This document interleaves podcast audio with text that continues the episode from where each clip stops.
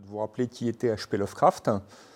Euh, pas mal de gens, a priori sur une conférence comme ça, les gens ont une petite notion de qui était Lovecraft, donc 1890-1937, auteur fantastique américain.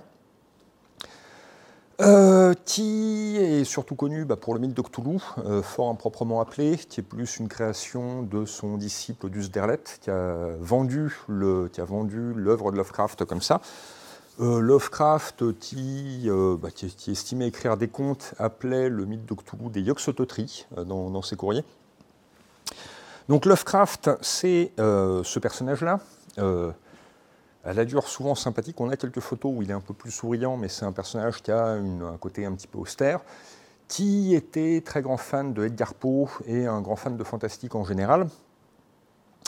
Et ce qui nous intéresse aujourd'hui, outre la bande dessinée, on va en parler, hein, de toute façon, je te rassure tout de suite, euh, c'est de montrer ce personnage qui, euh, cet auteur qui est euh, un auteur fondamental du fantastique et de l'horreur au XXe siècle, était aussi au centre, et donc j'ai pris exprès une image un petit peu horrifique, au centre d'une espèce de toile d'araignée culturelle, c'est-à-dire qu'il y a, on a tendance à dire, il y a un avant et un après Lovecraft.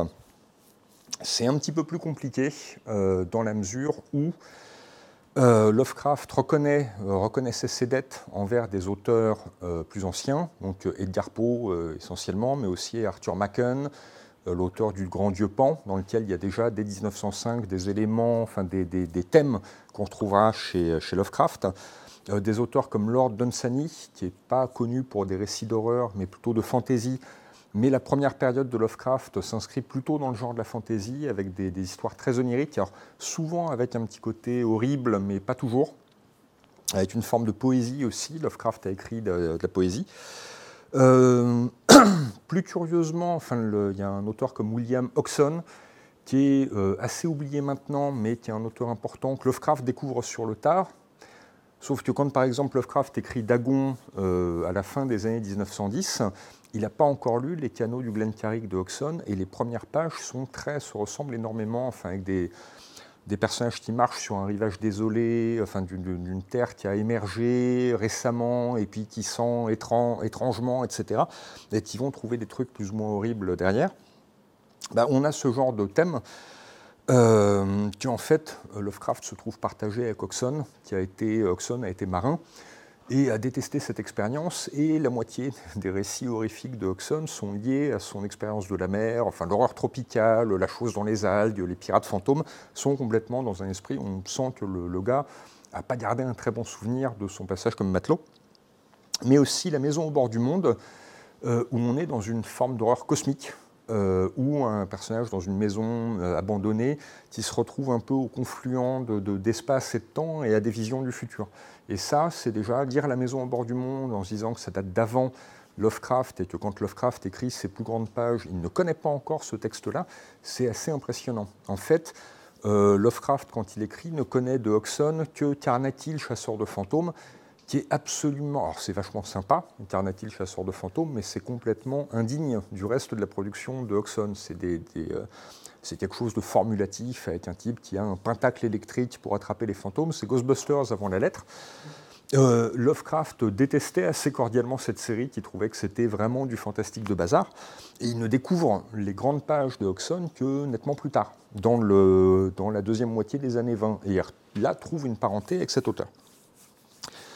Euh, Lovecraft, c'est aussi de son vivant toutes sortes d'auteurs qui vont se revendiquer de son amitié et qui vont justement faire du mythe de Cthulhu une œuvre collective, et donc des auteurs euh, dont certains sont euh, restés dans l'histoire de la pop culture. On a peut-être un peu oublié Catherine, Catherine Lucille Moore, qui est l'autrice de Northwest Smith, le, pilote de l'espace, qui est du Conan le barbare dans l'espace, écrit dans les années 20, mais qui a influencé des œuvres comme Star Wars.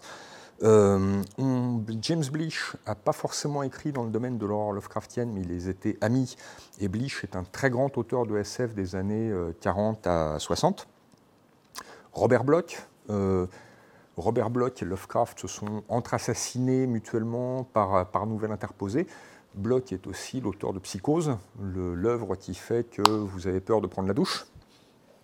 Et ainsi de suite. Et par la suite, il y a énormément d'auteurs qui se sont revendiqués de Lovecraft, à commencer par Stephen King, qui va euh, recycler pas forcément les grandes envolées lyriques de Lovecraft sur l'horreur cosmique, mais le côté petite ville de Nouvelle-Angleterre sur la côte, euh, qui est aussi un des tropes, euh, un des tropes de l'univers Lovecraftien. Donc on a cette image de Lovecraft assez austère.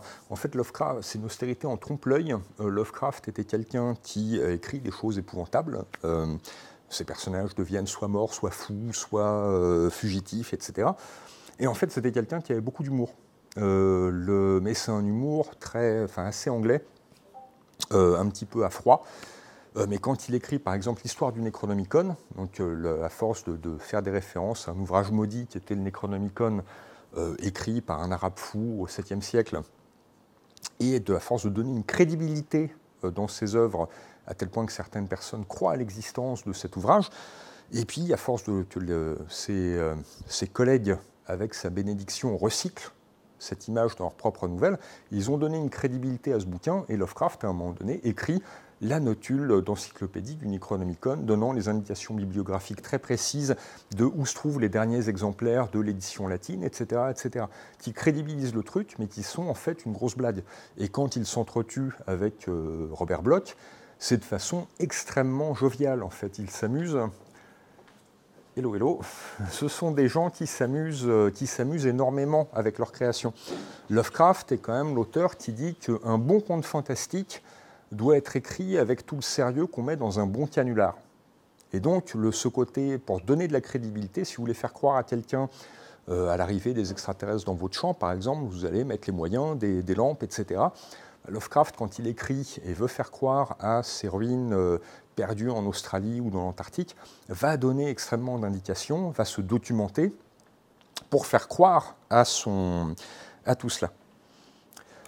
Lovecraft s'est resté aussi par euh, un, une esthétique Lovecraftienne euh, qui est basée de monstres glaireux, tentacules. Alors, ce n'est pas le premier à, utiliser le poulpe comme motif horrifique. Hein, le truc sans aller jusqu'en Nouvelle-Angleterre. Enfin, vous lisez Les Travailleurs de la mer de Victor Hugo, et qui est d'ailleurs la première occurrence du mot pieuvre dans la littérature française, parce que c'est du patois normand. Bah, Victor Hugo, quand il met, qui a dessiné de très beaux poulpes, euh, Victor Hugo met en scène la pieuvre comme, euh, monstre horrible. Jules Verne utilisera le, calamar géant. Lovecraft va s'inscrire dans cette tradition, mais il va pousser, euh, les potards pour en faire quelque chose d'autre. Euh, on a tendance à réduire Lovecraft à cette esthétique. Comme je le disais, c'est aussi euh, une esthétique de la petite ville euh, très ancienne, enfin, selon les critères américains. C'est-à-dire on a quand même des choses qui datent de l'époque carolingienne. Bon, très ancien pour Lovecraft, ce sont des choses qui, qui datent de l'époque coloniale, donc des colons du Mayflower et du siècle qui a suivi donc entre, entre 1650 et 1776, la Révolution américaine. Lovecraft dit d'ailleurs, et on n'a jamais su s'il était sérieux en le disant, que voilà, la civilisation a commencé à partir à volo le jour où on a abandonné le port de la perruque poudrée. Lovecraft était quelqu'un d'extrêmement, et ça c'est le, le, côté, les côtés obscurs du personnage, quelqu'un d'extrêmement, euh, surtout dans sa jeunesse, extrêmement conservateur au point d'être réactionnaire, il était euh, extrêmement raciste, même pour l'époque. On a tendance à dire oui, mais l'époque voulait ça. J'ai eu à traduire quelques lettres de Lovecraft assez. Enfin, j'étais pas fier en travaillant, quoi. Et en même temps, c'est un auteur qui a, euh, qui a eu une énorme influence sur l'horreur. Michel Houellebecq, dans sa biographie de Lovecraft, alors qui est très discutable sur. Euh, enfin, on sent que Houellebecq se projette énormément. Il découvre Lovecraft et se projette dedans en disant voilà, quelque part, c'est son frère par l'esprit la biographie de Lovecraft par Welbeck nous renseigne beaucoup plus, qui un de ses premiers livres, nous renseigne beaucoup plus sur ce qu'allait devenir Welbeck par la suite que sur Lovecraft. Mais il met le doigt, il met néanmoins le doigt sur quelque chose d'important, qu'une des clés de lecture, c'est pas la seule, mais une des clés de lecture de Lovecraft, c'est la peur de l'autre.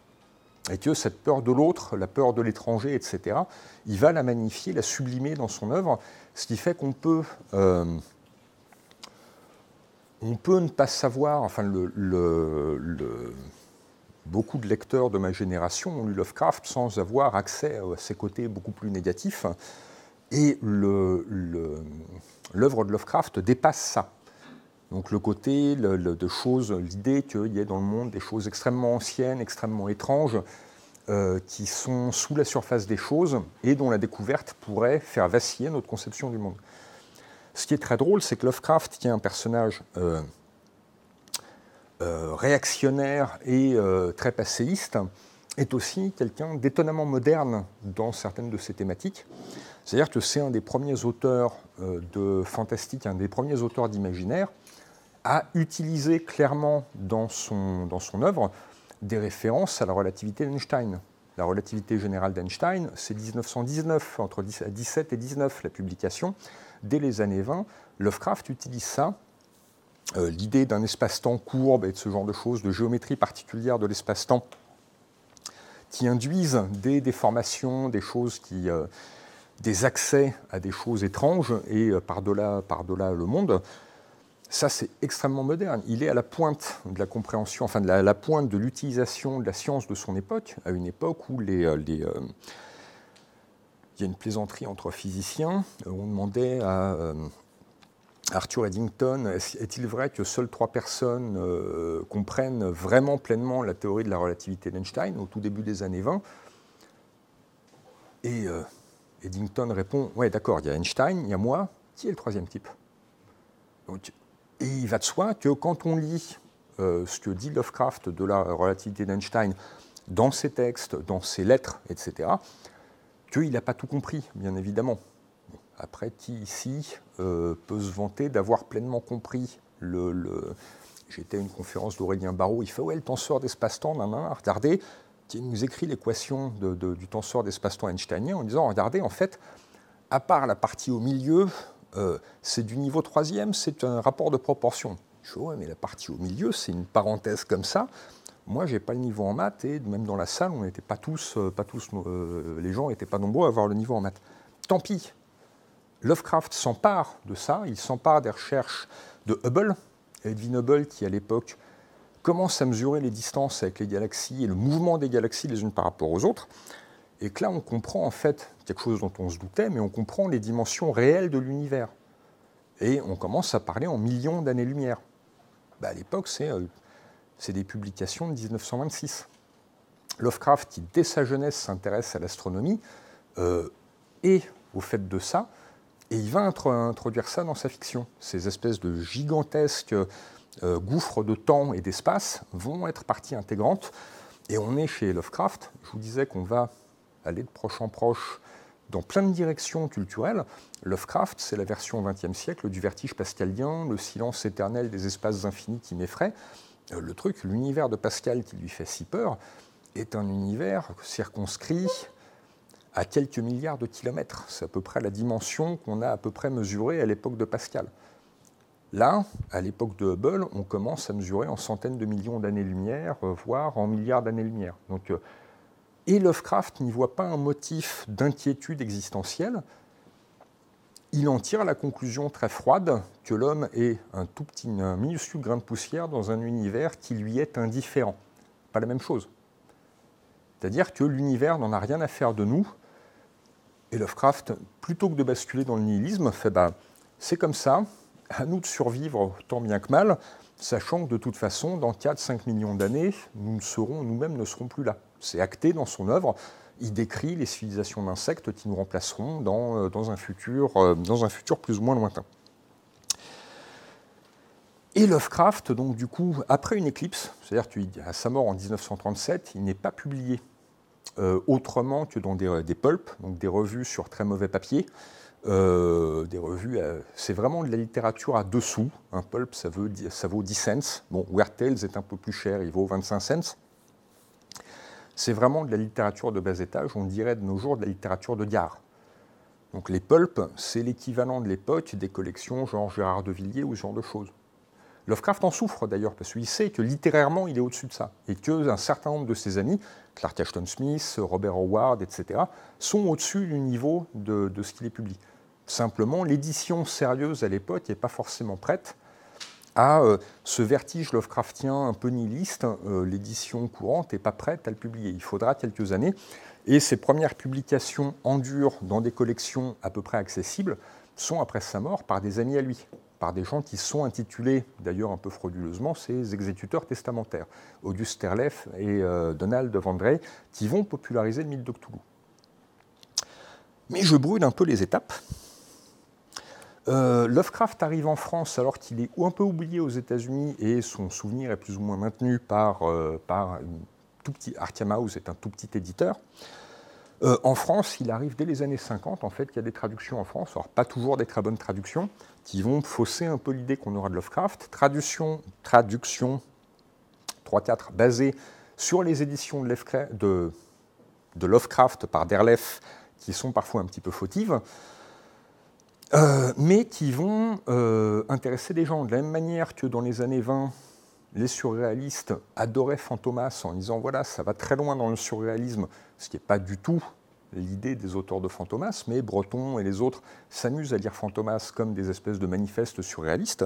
On a des gens comme Cocteau qui vont s'intéresser à Lovecraft dans les années 50. Et donc on aura le très prestigieux Cahier de Lerne qui, dans les années 60, fera, euh, consacrera un bouquin qui fera autorité pendant longtemps sur Lovecraft sachant qu'à l'époque, les lettres de Lovecraft n'ont pas été publiées. On n'a du personnage que ce qu'on publie les éditions Arkham House. Et donc que les études Lovecraftiennes ont fait beaucoup de progrès depuis, notamment euh, grâce à St. Joshi et des personnages comme ça qui, vont, qui ont été revoir les manuscrits quand ils existaient, euh, décortiquer les lettres, dépouiller tout ça et produire des biographies sérieuses de Lovecraft.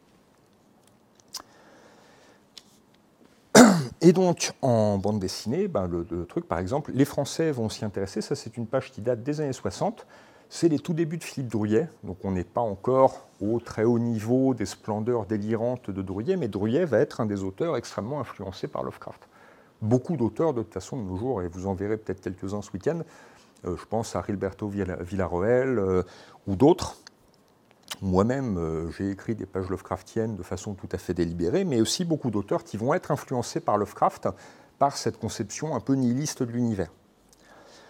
Euh, Lovecraft finit par d'ailleurs intéresser même les Japonais. Alors bon, quand les Japonais mettent du tentacule dans des histoires, c'est pas toujours tout à fait dans un esprit qui est celui de Lovecraft, mais euh, des auteurs comme Gutanabe vont complètement utiliser l'esthétique Lovecraftienne mais Zamiya, quand il fait Silent Mobius, on est quand même, ces kaijus sont quand même extrêmement Lovecraftiens. Lui, il met dans un contexte SF avec des, euh, des guerrières armées de laser qui vont les défoncer, mais c'est quand même, il y a quelque part un état d'esprit assez Lovecraftien chez euh, Azamiya. Aux États-Unis, bien évidemment, bon, l'exemple type, c'est Hellboy.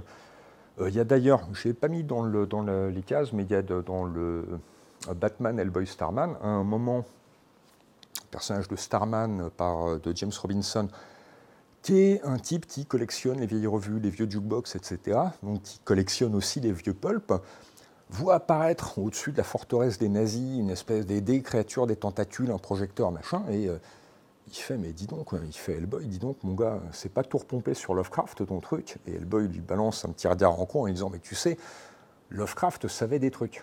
Ce qui aurait fait rire Lovecraft le premier, puisque Lovecraft, je vous parlais de son nihilisme, c'est quelqu'un qui professait un matérialisme extrêmement radical en termes philosophiques, et donc qui justement ne croyait en rien, et surtout pas à ses propres créations.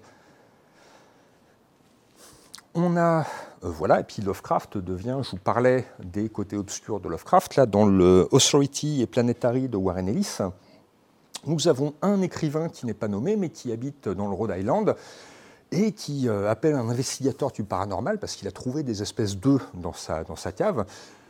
Et là, euh, Monsieur Snow, je crois que ce sont des œufs de nègre. Et donc là, on parodie le côté. Alors, euh, Lovecraft était violemment raciste dans ses paroles et ses écrits. Il n'a jamais eu le moindre acte dans ce domaine-là. Et là, bien évidemment, les amateurs de Lovecraft trouvent la caricature un petit peu forcée. D'un autre côté, on reconnaît tout de suite le personnage euh, et si cette caricature fonctionne, c'est bien qu'elle a aussi un fond de vérité. Donc Lovecraft est devenu, par la force des choses, une des, euh, allez, je vais risquer une, analogie, une entité de notre panthéon culturel. Ce qui l'amuserait beaucoup, euh, forcément. Mais donc Lovecraft ne part pas de rien. Quand j'écris le dossier Arkham, quand Gilberto Villarroel fait Cochrane versus Cthulhu, quand plein d'autres auteurs jouent avec, quand Karim Berouka écrit Celle qui n'avait pas peur de Cthulhu, on fait un jeu de référence de référence à Lovecraft, de référence à d'autres auteurs, de référence à tout un univers imaginaire dont Lovecraft n'est qu'une partie, importante, mais est une partie. On joue le jeu de la référence. Lovecraft est devenu une référence en soi. Mais vous lisez Lovecraft, Lovecraft fonctionne déjà comme ça. Le Tekelili des montagnes hallucinées, il sort d'Edgar Poe. Euh, un certain nombre d'ambiances de Nouvelle-Angleterre euh, dans les récits euh, qui se déroule dans tous les petits villages, les villages paumés, où les habitants ont vaguement dégénéré, etc. Lovecraft s'amuse à reprendre aussi des tropes qu'il a repris chez Nathaniel Hawthorne, qui a vécu un siècle avant lui, qui était un des grands auteurs, un, des très grands auteurs de Nouvelle-Angleterre, l'auteur de La Lettre écarlate. C'est peut-être son œuvre la plus connue, ou de La Maison aux Sept Pignons. C'est un auteur très important des lettres américaines, beaucoup moins connu chez nous. Mais euh, quand on dit le style littéraire de Lovecraft est daté, c'est vrai, on lit Lovecraft maintenant, c'est pas forcément simple à lire, et on se dit voilà, tel texte à un siècle, oui, bah, c'est normal que ce soit daté. Oui, c'est déjà daté à son époque. C'est-à-dire que Lovecraft essaie d'écrire comme Edgar Poe, comme Melville, comme Hawthorne, qui sont des gens qui vivent jusqu'à un siècle avant lui. Et il le fait délibérément, parce que c'est ça qu'il aime aussi, et ça donne une patine à son œuvre. Plus on avance dans le temps d'ailleurs, plus il va abandonner ce, ce cette coquetterie euh, littéraire-là, et Les Montagnes hallucinées, par exemple, un de ses plus longs textes et un de ses euh, très grands textes de la fin, est un texte beaucoup plus moderne dans son écriture, qui, euh, a un côté qui a une écriture presque journalistique par moment. C'est intéressant de voir qu'il n'est pas cantonné à la caricature qu'on en fait. Si j'ai mis cette image-là, vous connaissez peut-être, alors c'est plus très connu, Roerich, un peintre, un peintre du du début du siècle dernier, qui a beaucoup travaillé sur la montagne, le Tibet, etc. Je parlais des montagnes hallucinées. Lovecraft décrit clairement les espèces de constructions, sons des constructions ou une cristallisation de la roche ou quelque chose que les gens voient dans le lointain. Il décrit ça comme des peintures de Roerich. Il va utiliser des analogies picturales, décidément je bafouille, euh, des analogies picturales de ce genre-là pour étayer, pour créer de l'imagerie euh, comme il ne sait pas forcément qui va l'illustrer dans les magazines, surtout que Les Montagnes Hallucinées n'est pas sorti dans Weird Tales, qui était le magazine dans lequel il publiait le plus, mais dans un magazine où il avait moins ses habitudes, il ne savait pas forcément qui allait l'illustrer. Il donne des éléments euh, euh, très visuels pour pouvoir décrire, euh, pour que les gens puissent voir précisément ce qu'il décrit. On caricature souvent Lovecraft en disant c'est l'auteur de l'indicible.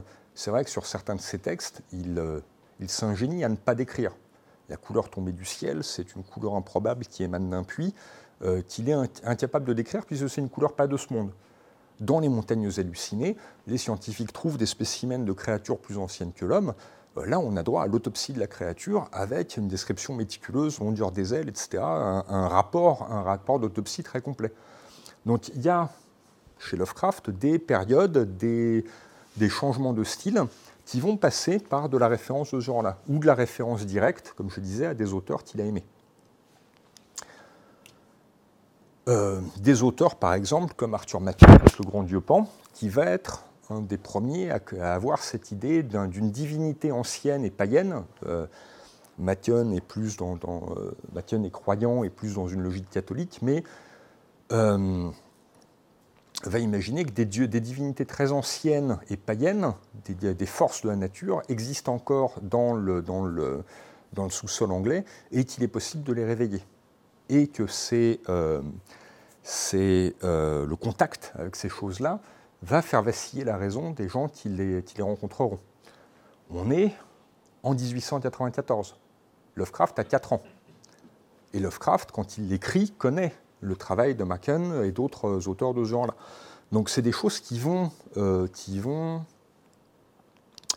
infuser euh, dans son œuvre. Et il va y faire référence plus ou moins directement. Là, euh, la grosse intégrale que Mnemos vient de sortir des œuvres de Lovecraft, comprend notamment le Horreur et surnaturel en littérature, qui n'était pas réimprimé depuis longtemps, qui est le texte où il fait, il balaye, il fait une monographie très précise sur l'horreur, comme son titre l'indique, l'horreur et le surnaturel en littérature, en analysant euh, euh les contes fantastiques de Hawthorne, Maupassant. Euh, il a lu Maupassant au moins pour partie et va, en tirer des analyses. Et si on relit le Horla maintenant, il y a des aspects, enfin le côté, l'ombre de la folie qui, qui rôde, la menace invisible, etc. Le Horla est quelque chose d'assez Lovecraftien. Euh, Borges disait dans un texte resté célèbre, chaque grand auteur crée ses précurseurs. C'est-à-dire que rien ne rapproche Hawthorne, euh, Mathieu, Maupassant et, mettons, euh, William Oxon. Il y a une chose qui les rapproche, mais qui vient après eux, c'est Lovecraft.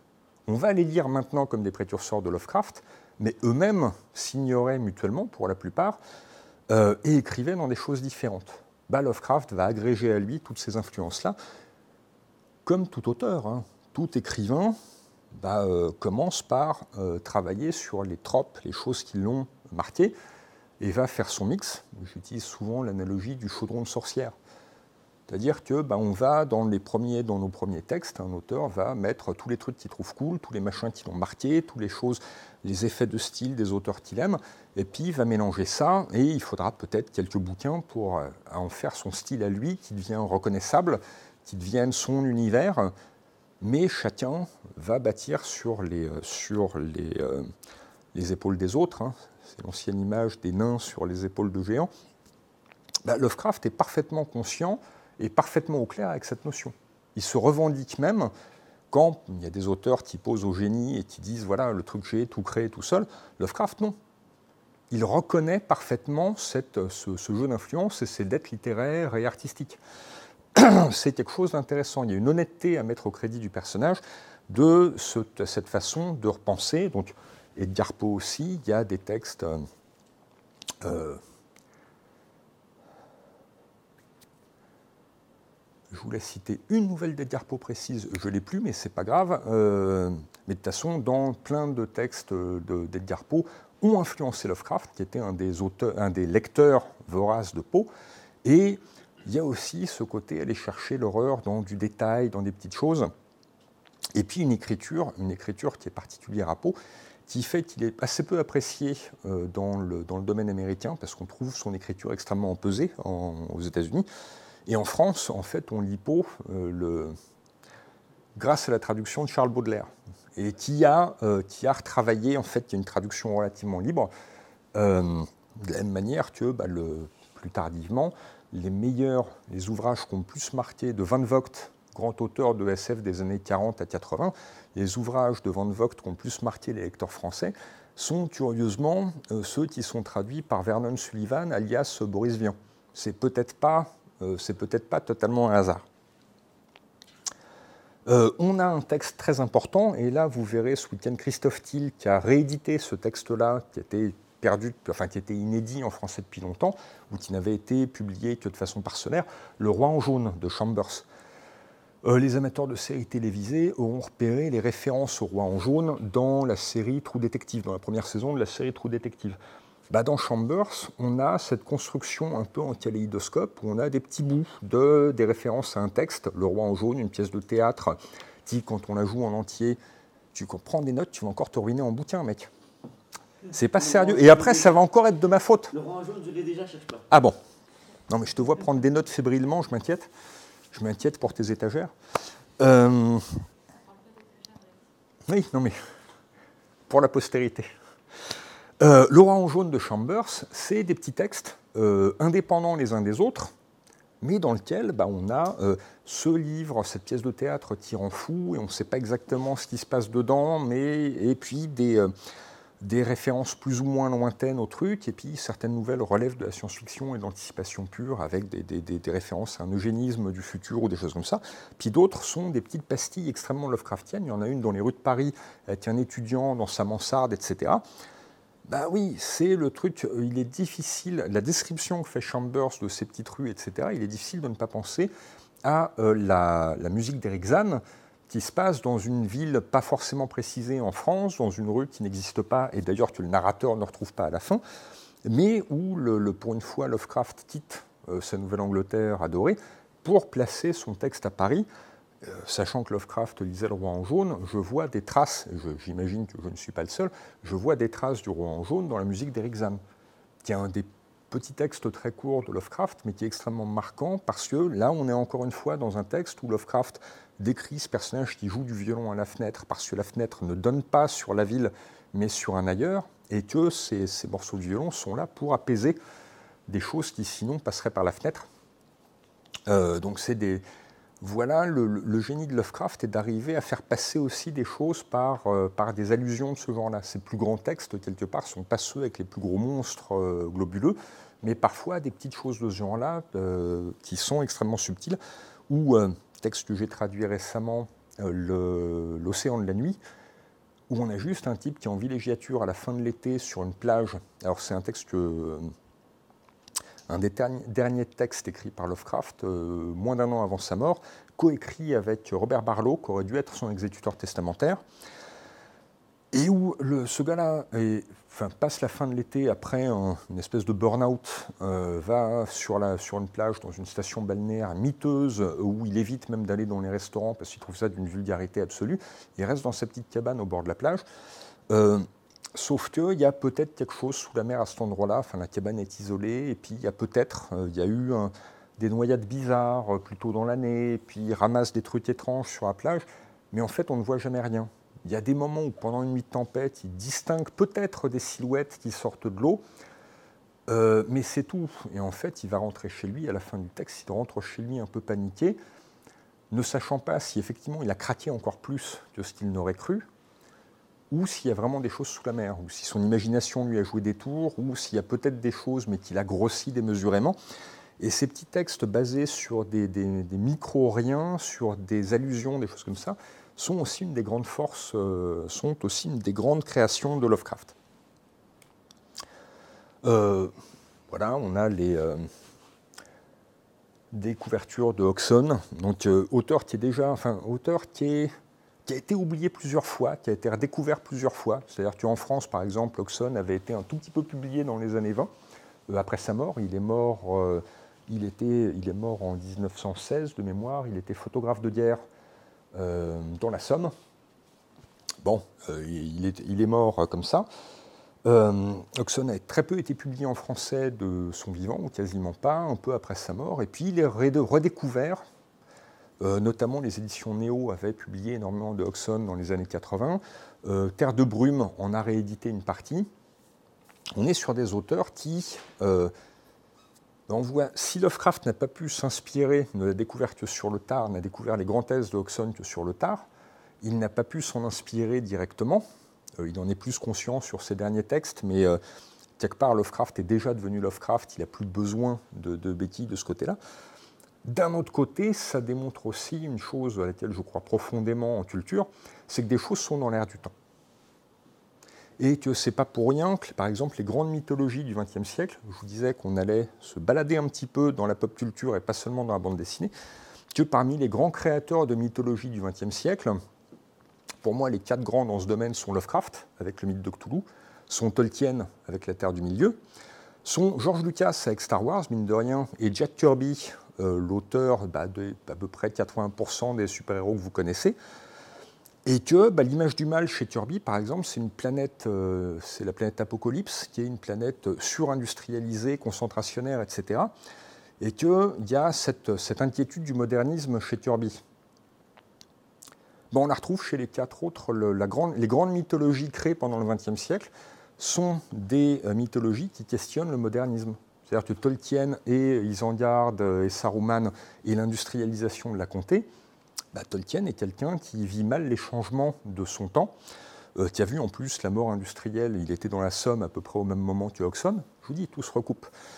Euh, Lucas, on a quand même des êtres primitifs qui mettent, ou des religions anciennes qui mettent la pâtée à des univers, enfin à des, euh, à des puissances super industrialisées. Et Lovecraft, quelque part, on peut voir dans ces, euh, dans ces grandes créatures immenses Et dans ces cités écrasantes, relisez Nyarlathotep avec les gens qui quittent la ville, enfin le, bah, les léviathans de Hobbes, les espèces d'immenses constructions sociales qui finissent par écraser l'homme. Et Lovecraft a vécu à New York pendant un an et demi et a très très mal. Lui, il venait d'une petite ville provinciale dont il connaissait chaque ruelle, il connaissait tous ses voisins. Euh, vivre à New York dans un quartier cosmopolite et populaire pour quelqu'un qui avait déjà un problème de racisme, c'est une expérience très douloureuse. Euh, il arrive à New York enchanté en disant je vais faire de nouvelles expériences, il en repart complètement euh, quasi incapable d'écrire. Il écrit pratiquement rien quand il est à New York à part l'horreur à Red Hook, qui n'est pas un de ses très bons textes, euh, et qui est un truc où il montre voilà, toutes les petites sectes d'immigrants vivant à Brooklyn, etc. Enfin, c'est un texte qui est assez. Qui est super intéressant par plein de côtés, mais qui est quand même assez gênant. Euh, et qui en plus n'est pas un de ses très grands textes. Il rentre à Providence, dans l'année, il écrit notamment L'appel de Cthulhu, il finit à la recherche de Tiadat, etc., qui sont des textes immenses dans lesquels il s'est un peu purgé de cette expérience new-yorkaise. Mais le Cthulhu qui donne des cauchemars à l'homme et qui vient pour l'écraser, on peut le lire comme une image de la modernité, enfin des, grandes sociétés humaines écrasantes, alors que quelque part l'idéal social de Lovecraft, c'est la petite communauté, la petite ville où tout le monde se connaît, c'est le village. Donc il y a ce côté intéressant, et Oxon est aussi euh, critique un peu de la modernité.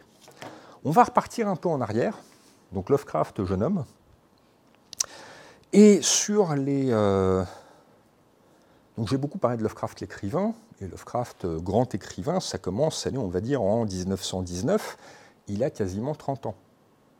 Qu'a-t-il fait dans les années 1910 À part tenter de s'engager dans l'armée, et puis sa mère le rattrape par le paletot en lui disant Oh mon fils, tu n'iras pas. Et effectivement, le, Lovecraft est persuadé d'avoir une santé fragile, notamment par sa mère. C'est quelqu'un qui, chaque fois qu'il va faire des balades dans les vieilles villes de la Nouvelle-Angleterre, euh, va épuiser tous ses amis en marchant 10, 15, 17 km pendant que les autres se traînent derrière. Et regardez, là, il y a le truc, cette, cette église en bois date de 1712, etc., etc. Mais il était persuadé d'être de santé fragile. Euh, ce jeune homme, en fait, va écrire des contes, euh, la, bouteille, en verre ou des choses comme ça qu'on a, euh, qui ne sont pas tous, c'est des contes de jeunesse. il va déployer une énorme activité. Et c'est là où on va se rapprocher un peu du thème que m'avait proposé Guillaume. Il va déployer une énorme activité dans la presse amateur. La presse amateur, c'est quoi? Bah, Vous avez connu ça, les plus anciens d'entre vous. Maintenant, ça a disparu avec l'avènement d'Internet quasiment. Les fanzines. On a tous connu des fanzines. Le truc, j'ai débuté dans des fanzines. Un certain nombre d'auteurs de bandes dessinées influents maintenant ont débuté dans des revues imprimées à 1000, 1200 exemplaires, enfin des choses euh, de façon parfois très artisanale ou plus ou moins pro. Dès l'âge de 16 ans, Lovecraft publie en le renéotant chez lui, alors c'est pas une renéo, mais c'est des, genres d'imprimantes à alcool euh, qui se font à la, roulette, etc., en écrivant ou en, dactylographiant. Euh, il publie un bulletin astronomique. Je vous disais que Lovecraft adorait la science, s'intéressait à l'astronomie. Et entre 14 et 16 ans, il commence déjà à publier des choses comme ça de son côté, qui donne une certaine petite notoriété dans son quartier, qui fait qu'il a ses entrées à l'Observatoire de Providence. Ce qui permet que les. Les euh, il n'a pas fait de grosses études, il n'a pas le niveau en maths pour faire de l'astronomie en professionnel, mais les astronomes de Providence l'aiment bien et lui donnent accès à leurs appareillages, enfin lui expliquent des choses, le forment un petit peu. Il adore ça, et puis il publie des éphémérides, des choses comme ça. Euh, petit à petit, il va publier aussi euh, ses idées politiques et philosophiques dans, un, dans une feuille de chou qui s'appelle le New Conservative, le nouveau conservateur, ce qui donne déjà un peu la tendance euh, du truc. Et puis il va publier ses premiers textes et puis ceux de certains amis de son entourage dans des revues comme ça. À tel point qu'il se fait remarquer qu'il commence à correspondre avec des gens, à lire les revues auto-éditées par d'autres gens de sa catégorie, et qui va se constituer un véritable réseau social, au risque de l'anachronisme, mais un réseau social de correspondants qui vont, pour certains, être des amis pour la vie. Euh, il rencontre Samuel Neumann et Frank Belknap-Long dans ces, dans ces circonstances-là. Comme c'est un garçon aussi assez organisé, bon, il fait vers l'âge de 16 ans une dépression nerveuse qui en fait pointant le reclus de Providence, mais cette image qu'on a du reclus de Providence, elle n'existe que pendant deux périodes de sa vie, sa dépression à l'adolescence et la toute fin de sa vie, quand il a un cancer et qu'il est en train de crever et qu'il du coup il n'écrit plus, il reste enfermé dans sa chambre en ne sortant plus que la nuit parce que la lumière lui fait mal. Mais sinon, Lovecraft est loin de l'image austère euh, qu'on a eue de lui pendant des années. C'est quelqu'un qui voit beaucoup de gens, qui écrit à beaucoup de gens, qui voyage beaucoup, euh, qui va à la rencontre et qui va dans des conventions, puisque ces journalistes amateurs se rencontrent.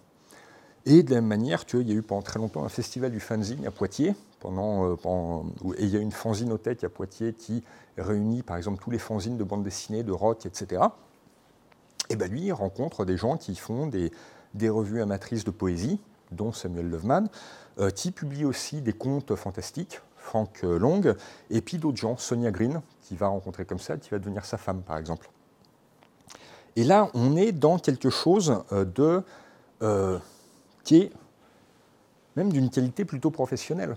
Là, le Unity d'amateur, qui va être publié, alors celui-ci n'est peut-être pas 18, il n'est pas encore, il est, il est, inscrit à l'association, mais je ne crois pas qu'il en ait encore pris la présidence. Il va devenir vice-président d'une de ces associations, puis président, et publier pendant un certain temps le bulletin officiel de l'association. Ce faisant, un énorme réseau donc, de correspondants. Le chiffre qu'on a donné longtemps, euh, Lovecraft aurait écrit au fil de sa vie 100 000 lettres à peu près. Il est sans doute exagéré, mais il n'est pas absurde. C'est-à-dire qu'il écrit des lettres assez longues, c'est quelqu'un, c'est un épistolier euh, compulsif, et il commence, il prend cette habitude en correspondant avec d'autres euh, journalistes amateurs. Euh, voilà à peu près à quoi ça pouvait ressembler à l'intérieur. D'ailleurs, là, on est sur quelle année? Je n'ai pas toujours trouvé les choses. bah voilà, on a Pape, le bureau de la critique, c'est Samuel Loveman. Enfin, on retrouve un certain nombre de gens qu'on va retrouver dans l'entourage direct, de, dans l'entourage direct de Lovecraft il va attirer l'attention de gens qui vont à un moment le convaincre en disant mais c'est très bien, enfin le truc, euh, tu dépenses des sous pour publier tes machins, euh, c'est à peine vendu, enfin c'est plus distribué, enfin euh, hop voilà, j'ai fait mon bulletin avec quelques nouvelles publiées par des amis. bah oui, il y a telle personne que je connais qui fait le sien, bah, plutôt que de le vendre et de toucher même trois sous avec ce bulletin, bah, tiens, tu m'envoies le mien, tu m'envoies le tien, je t'envoie le mien, etc. Il y a ce genre d'échange on ne gagne pas sa croûte comme ça. Et certains, un certain nombre de ses amis le convainquent de, euh, publier professionnellement. Et c'est là qu'il va arriver dans ce qu'on appelle les pulps. Alors, attendez, je peut-être. Je pas organiser mes trucs comme j'aurais dû. Voilà, on va passer directement aux pulps il va publier dans les pulps. Et les pulps, c'est de la publication professionnelle, mais comme je disais, c'est de la littérature de gare. Le pulps le plus recherché à l'époque, enfin celui qu'un auteur d'imaginaire va viser, euh, c'est Arcosi. Il y en a quelques autres dans le genre qui sont des pulps d'aventure. Parmi les amis de, Lovecraft, euh, Robert Howard, l'ambition de sa vie sera de publier dans Argosy et ce niveau de pulp très, euh, imprimé très largement qui publie du grand roman d'aventure, euh, qui lorgne un peu vers le polar, vers l'action. Euh, euh, Robert Howard est taillé pour. Lovecraft, beaucoup moins. Il va s'orienter vers un pulp qui s'appelle Weird Tales, hop, qui est celui-ci. Et donc là, on a effectivement du Lovecraft, mais il n'est pas la vedette du, du, magazine. On a aussi d'ailleurs Edmond Hamilton. Donc là, hop, faisons un petit pas de côté. Edmond Hamilton, vous le connaissez tous au moins pour son, sa, création la plus connue, qui était le Capitaine Futur, connu chez nous sous le nom de Capitaine Flamme, qui était publié dans des pulps de ce genre-là. C'est aussi euh, le mari de Leif Brackett, scénariste de l'Empire contre-attaque, de Rio Bravo, et euh, dans la, sa série Le Loup des Étoiles, publiée dans les années 60, le créateur de Han Solo. Parce que vous regardez, vous lisez Le Loup des Étoiles, vous avez un pilote de vaisseau spatial poursuivi par ses anciens alliés, dont le copilote est une brute au grand cœur qui lui doit la loyauté je ne veux pas dire, et là on est dans les années 60, bon, il y a eu une marmite de sorcière de George Lucas quand il crée, euh, euh, Star Wars. On a aussi Seabury Queen, auteur complètement oublié de nos jours, mais qui raconte l'histoire d'investigateurs du paranormal qui maintenant sont complètement datés. Euh, Lovecraft essaie d'en dire des choses gentilles, mais on sent que c'est du bout des lèvres. Mais il se retrouve dans cette revue-là. Et assez rapidement, en fait, alors Hamilton, grand auteur pulp, certains de ses textes, Le Dieu monstrueux de Marmute, par exemple, de, Hamilton, est assez Lovecraftien dans l'esprit.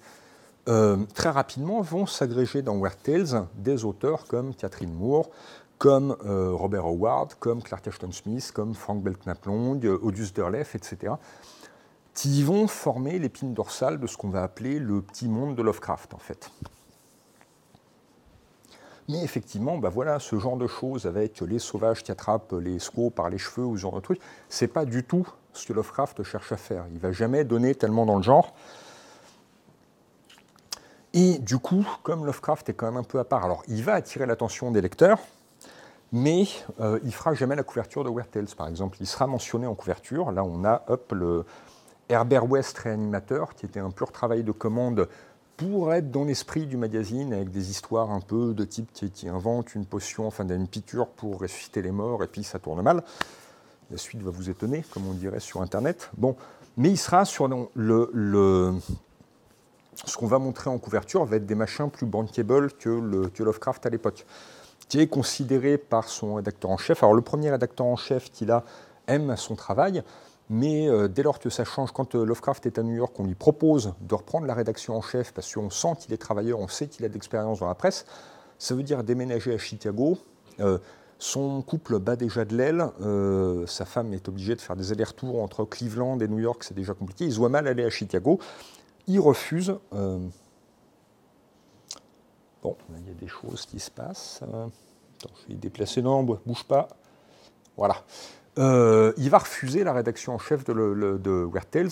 Farnsworth, euh, Farnsworth Wright, qui reprend la rédaction en chef à sa place, lui va refuser une ou deux fois l'appel de par exemple en disant c'est trop compliqué, ça, réécrivez ci, réécrivez ça. Il ne comprend pas le jeu littéraire auquel se livre d'histoires enchâssées les unes dans les autres, euh, qui est très complexe, qui est extrêmement littéraire, qui est très euh, sophistiqué et élaboré, auquel se livre Lovecraft dans, euh, dans l'appel de Cthulhu, et il va plutôt favoriser, on aura beaucoup plus en couverture, par exemple, voilà, du Conan.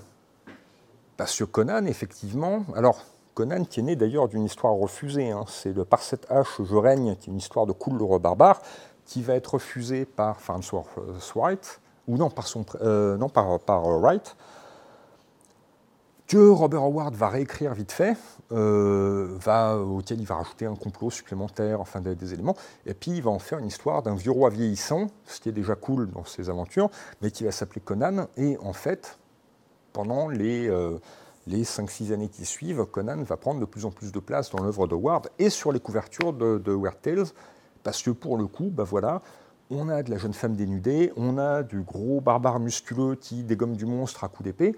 Ça, ça fait vendre.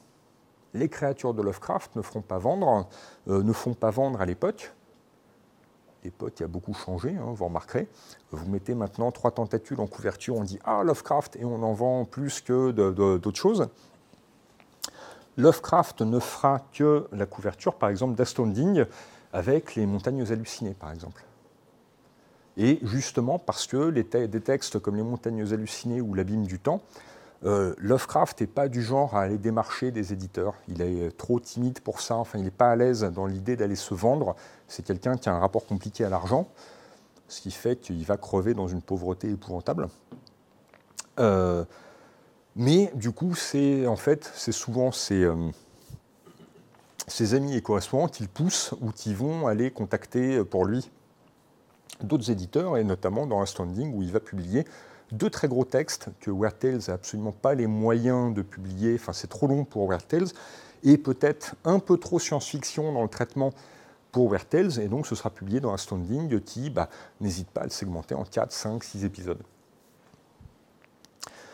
Euh, les pulps, c'est quelque chose qui a disparu de nos jours. Il n'en reste que les rééditions bah, de Catherine Moore, de Clark Ashton Smith, de Lovecraft et des autres.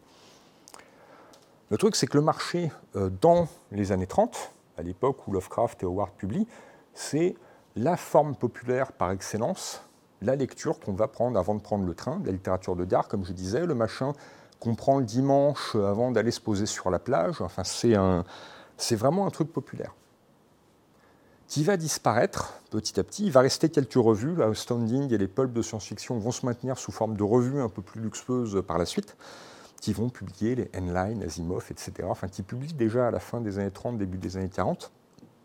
quand, quand N-Line bosse pour l'US Air Force pendant la Deuxième Guerre mondiale, il est déjà auteur relativement connu et ça fait partie des choses. C'est pas encore l'US Air Force d'ailleurs, elle n'a pas encore été constituée, mais il travaille pour l'Air Force à mettre au point des scaphandres euh, pressurisés qui vont servir pour les pilotes de chasse dans les jets et qui vont servir 15 euh, ans plus tard pour les premiers astronautes. C'est un auteur de science-fiction qui met ces trucs-là au point. Je trouve ça intéressant. Euh, avec Asimov, qui est dans le même labo que lui, il est déjà publié dans les pulps. Mais bien, bientôt, ces auteurs-là vont avoir accès à de l'édition plus luxueuse. Euh, ça n'a jamais été le cas de Lovecraft. Et au moment où Lovecraft meurt en 1937, le, le pulp est déjà sous la, pente descendante. Le Weird Tales manque de s'arrêter à plusieurs reprises dans ces, ces époques-là. Et le format les imprimeurs de pulp et certains des éditeurs de pulp, notamment Timely Comics, vous connaissez Timely Comics Alors, qui publiait un truc qui s'appelait The Avenger en 1938, euh, des histoires de science-fiction. Dans les années 60, ça a changé de nom, ça s'appelle Marvel. Donc là, on commence, tu vois, je vais, y venir aux comics, t'en fais pas. Euh, après cette très longue digression, euh, j'aime bien te faire rissoler là, euh, Marvel, bah, le truc, c'est des petits éditeurs qui vont en fait s'engouffrer dans un marché nouveau. Depuis 1933, en fait, ces mêmes imprimeurs réimpriment les comic strips, les bandes quotidiennes publiées dans les journaux. Et s'apercevoir qu'à un moment, ça devient trop cher, parce que les propriétaires de Popeye, de Flash Gordon disent Ah oui, mais si vous voulez le réimprimer, non, non, là, vous, vous faites des sous sur notre dos, maintenant, c'est temps. Ben, les gars vont embaucher des, euh, hop, le petit cousin qui s'est dessiné, euh, un tel qui a commencé une école d'art mais qui s'est fait virer mais qui a un beaucoup de crayons et qui a des idées, etc. Et vont commencer, et le truc c'est d'un coup, le marché, en, dix ans de temps, le marché va glisser. Euh, quand Superman fait 600 000 exemplaires euh, au, bout de, deux ans d'existence et que Shazam arrive à 1 million ou 1 million 2, enfin Wiz Comics qui publie les auteurs de Shazam arrive dans les années 40 à 1 million, 1 million 2, au point que les éditeurs de Superman vont faire un procès à ceux de Shazam parce qu'en disant regardez, ils ont tout copié, il a des bottes et une cape et ils volent, c'est le même que nous. Euh, procès qu'ils vont gagner, mais ils vont mettre 20 ans. Euh, le, ça va glisser. Donc de toute façon, les auteurs qui ne vont pas réussir à basculer soit vers des revues plus prestigieuses, soit vers l'édition en livre, vont un peu y laisser leur peau. Mais Lovecraft est déjà mort, et en fait, un an après la mort de Lovecraft, va arriver le dernier coulou du cercueil des pulps avec l'apparition, bah, Lovecraft meurt en mars 1937, en juin 1938, qui apparaît? Quelqu'un peut-être... Euh, juin 1938 il est journaliste, voilà, Superman apparaît en 1938 et va de toute façon révolutionner, modifier complètement euh, la structure de l'édition populaire aux États-Unis. Donc il y a des illustrations dans les pulps, alors qui sont parfois... Euh, parfois les auteurs ont lu les textes, parfois ils vont travailler à partir de, euh, à partir de ce que leur en a dit l'éditeur, je veux un truc avec du tentacule, avec ceci, avec cela. Euh, parfois il arrive aussi, c'est jamais arrivé à Lovecraft, il ne se serait pas prêté à l'exercice, mais que, ah, on a une couverture qui est chouette, mais tiens, bah, Bob, tu peux nous écrire une couverture avec un barbare qui dégomme un dragon. Tu peux nous faire une histoire avec un barbare qui dégomme un dragon? Ah bah oui, ça, je dois voir ça dans mes cartons, je peux vous faire ça dans 15 jours et vous l'avez. Euh, et puis, donc, il y a des, euh, notamment des auteurs comme Virgile Finlay qui vont s'emparer de cette imagerie-là et qui vont la faire perdurer aussi. Là, on est quand même dans du Cthulhu pur sucre, hein, ou ouais, pur poulpe. Euh, je parlais tout à l'heure des, euh, auteurs qui ont participé à Lovecraft. Il doit notamment beaucoup à Catherine Moore, avec lequel ils, ont coécrit des cadavres exquis. C'est Catherine Moore qui appelle Lovecraft d'ailleurs pour lui annoncer la mort de Robert Howard. ils sont assez proches. bah oui, la Shamblau, qui est une, qui est une, une retranscription spatiale du mythe de la Méduse, euh, mythe de la Méduse que Lovecraft a lui-même traité dans les, euh, boucles de la Méduse, euh, qu'il a coécrit. Ben voilà, c'est des choses qui vont, il se passe des motifs les uns aux autres. Donc on a Catherine Moore, on a Clark Ashton Smith. Pareil, auteur qu'on redécouvre régulièrement. Il a été beaucoup réédité dans les années 70, puis c'est passé un peu euh, de mode, puis dans les années 80, Néo réédite du Clark Ashton Smith, l'édition la plus récente étant chez Mnemos. Euh, Smith est une espèce de synthèse entre l'exigence littéraire de Lovecraft, avec en plus Smith est poète avant d'écrire du fantastique. Euh, il aura une très brève carrière d'auteur fantastique. Il est poète publié, plutôt reconnu, primé, et il va, cette, cette approche poétique va insuffler dans, son, dans, certains de ses textes. Et en même temps, bah, il va développer des univers comme ceux de Robert Howard. Donc Zotique, par exemple, ça pourrait quasiment être du Conan le Barbare. Sauf que dans Conan le Barbare, Conan le Barbare, il gagne à la fin. Ou si jamais il ne gagne pas, il arrive à s'en tirer vivant, même s'il a dû lâcher le trésor en cours de route. Chez Smith, Smith est plus proche de Lovecraft pour ça. Chez Smith, les héros finissent généralement très mal. Ou ceux qui ne finissent pas mal sont d'odieux scrapules, euh, donc qu'on va peut-être revoir d'une nouvelle à l'autre. Mais si vous avez un héros au cœur pur, etc., chez Smith, ça commence mal pour vous. Et ça finira plus mal encore. Donc il y a ce côté nihiliste de, j'ai dit tout à l'heure que Lovecraft n'était pas nihiliste dans, le fond. Euh, il tirait de son, de son matérialisme, il n'en tirait pas une forme de nihilisme. Il y a peut-être un peu plus de nihilisme chez Smith, mais qui est contrebalancé par une écriture extrêmement poétique. Euh, d'ailleurs, pour avoir traduit Smith, ça le rend euh, même plus compliqué que Lovecraft à traduire. Lovecraft est alambiqué, parfois, mais il y a un, il y a une tessiture de phrases qu'on maîtrise à peu près. Smith, avec son style extrêmement baroque, extrêmement fleuri, si on ne pas basculer dans le ridicule et le pompier, alors que ça ne l'est pas en VO, ça devient difficile. Traduction la plus difficile de ma vie, les quelques textes que j'ai eus. On a son copain Frank Belknap Long, euh, les chiens de Tindalos, euh, texte qui est un texte important du mythe Lovecraftien, euh, avec basé sur les géométries non euclidiennes, les angles, les espaces curieux. Pareil, Long, qui a fini comme auteur de SF plus que d'horreur, va utiliser les tropes né de l'utilisation par les auteurs de, comme Lovecraft de la relativité einsteinienne. Il n'y comprend rien, c'est pas grave, il en fait un arrière-plan de, ces histoires. Et Les Chiens de Tindalos, c'est hyper bien dans le genre, c'est un très très beau texte. Long fait partie des correspondants new-yorkais de, de, de, Lovecraft et ça fait partie des gens qui empêchent Lovecraft de vraiment sombrer quand il est à New York. Euh, euh, c'est un de ses meilleurs amis il va manger chez lui régulièrement, ils se retrouvent ensemble. Il y a souvent des soirées chez Lovecraft où Lovecraft fait monter des seaux de café. Peut-être des raisons pour lesquelles ceux qui me connaissent savent qu'il y a des raisons pour lesquelles j'aime cet homme. L'idée d'un gars qui fait livrer chez lui par la, cantine d'en bas un seau de café pour être équipé pour la soirée avec ses copains, moi ça me parle énormément. Pour certains, c'est peut-être une horreur épouvantable, mais voilà, tiens, on reconnaît les vrais. Long fait partie de, de, ces soirées comme Samuel Loveman, qui est pour le coup, Loveman n'est pas du tout un auteur fantastique, c'est un poète lui aussi. Et donc, voilà, à la mort, Lovecraft n'est publié que dans des pulps. À sa mort, voilà, Arkham House, donc la boîte de Derlef, va publier bah, les contes du mythe de Cthulhu, euh, l'horreur dans le musée, et surtout, tout ce qu'il a pu écrire vont mettre la main petit à petit sur tous les manuscrits de Lovecraft, donc ses articles, ses travaux sur le surnaturel, euh, beaucoup, de, beaucoup de choses. Une partie des lettres, ils vont faire, ça prendra un dépouillement parce qu'il faut voir, ah, c'est pour ça que j'avais ça tout à l'heure. Les pattes de mouche de Lovecraft, c'est quelque chose, hein, c'est quand même. Et euh, Lovecraft, bien évidemment, Derlef notamment, disait Mais Howard, mais essayez de taper vos textes à la machine. Quoi. Ce sera quand même beaucoup plus simple pour vous faire accepter par les éditeurs. Enfin, le truc, ils ont envoyé le machin à corriger, envoyer au typographe, et basta.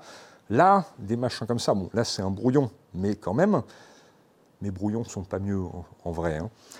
Ou sur une lettre à Robert Barlow, ben voilà, une représentation du grand Toulouse de la main de Lovecraft lui-même. Là, les pattes de mouche sont un peu plus lisibles, euh, ça va à peu près. Bon, Là, c'est normal qu'on ait un peu du mal. Là, mais on voit, c'est quand même, il a une graphie bien à lui, il écrit à la plume. Donc c'est élégant, mais ce n'est pas forcément simple.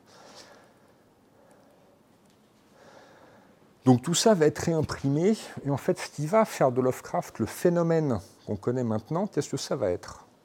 Il y a une révolution dans l'édition qui arrive dans les années 60 et qui va permettre de faire revenir un certain nombre d'auteurs de ce genre-là. J'ai cité des auteurs, j'ai parlé de Robert Howard, j'ai parlé de Tolkien.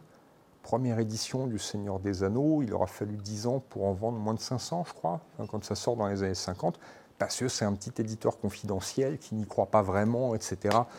Bon, le jour où un éditeur de poche voyait un marché pour la fantaisie, le fantastique, etc., bah oui, le livre de poche va tout changer. Donc là, on a les textes de Lovecraft. Je ne vais pas aller tout de suite sur les comics. Voilà, on va avoir les sorties en livre de poche. Dans les années 60, qui vont amener Lovecraft à tout un tas de gens qui ne le connaissaient pas. C'est-à-dire que les auteurs de comics des années 50 vont faire de l'horreur. Et certains, les Wallace Wood, euh, tous ceux qui viennent du pulp, l'éditeur de Batman dans euh, Julius Schwartz, qui est l'éditeur de Batman dans les années 50, il a été l'agent littéraire pendant six mois, mais il a été l'agent littéraire de Lovecraft. Il a été éditeur de pulps. Mort Weisinger, qui était l'éditeur de Superman chez DC, a été éditeur de pulp aussi. Il a travaillé avec notamment Robert Howard. Mais euh, ces gens-là ont connu Lovecraft, ont oublié le jour où Alan Moore, dans les années 80, alors Alan Moore, grand fan de Lovecraft, on en reparlera tout à l'heure, le jour où Alan Moore rencontre Julius Schwartz dans une convention et dit Ah, mais Julius, c'est vrai que tu as connu Lovecraft il était, comment, euh, il était comment en vrai?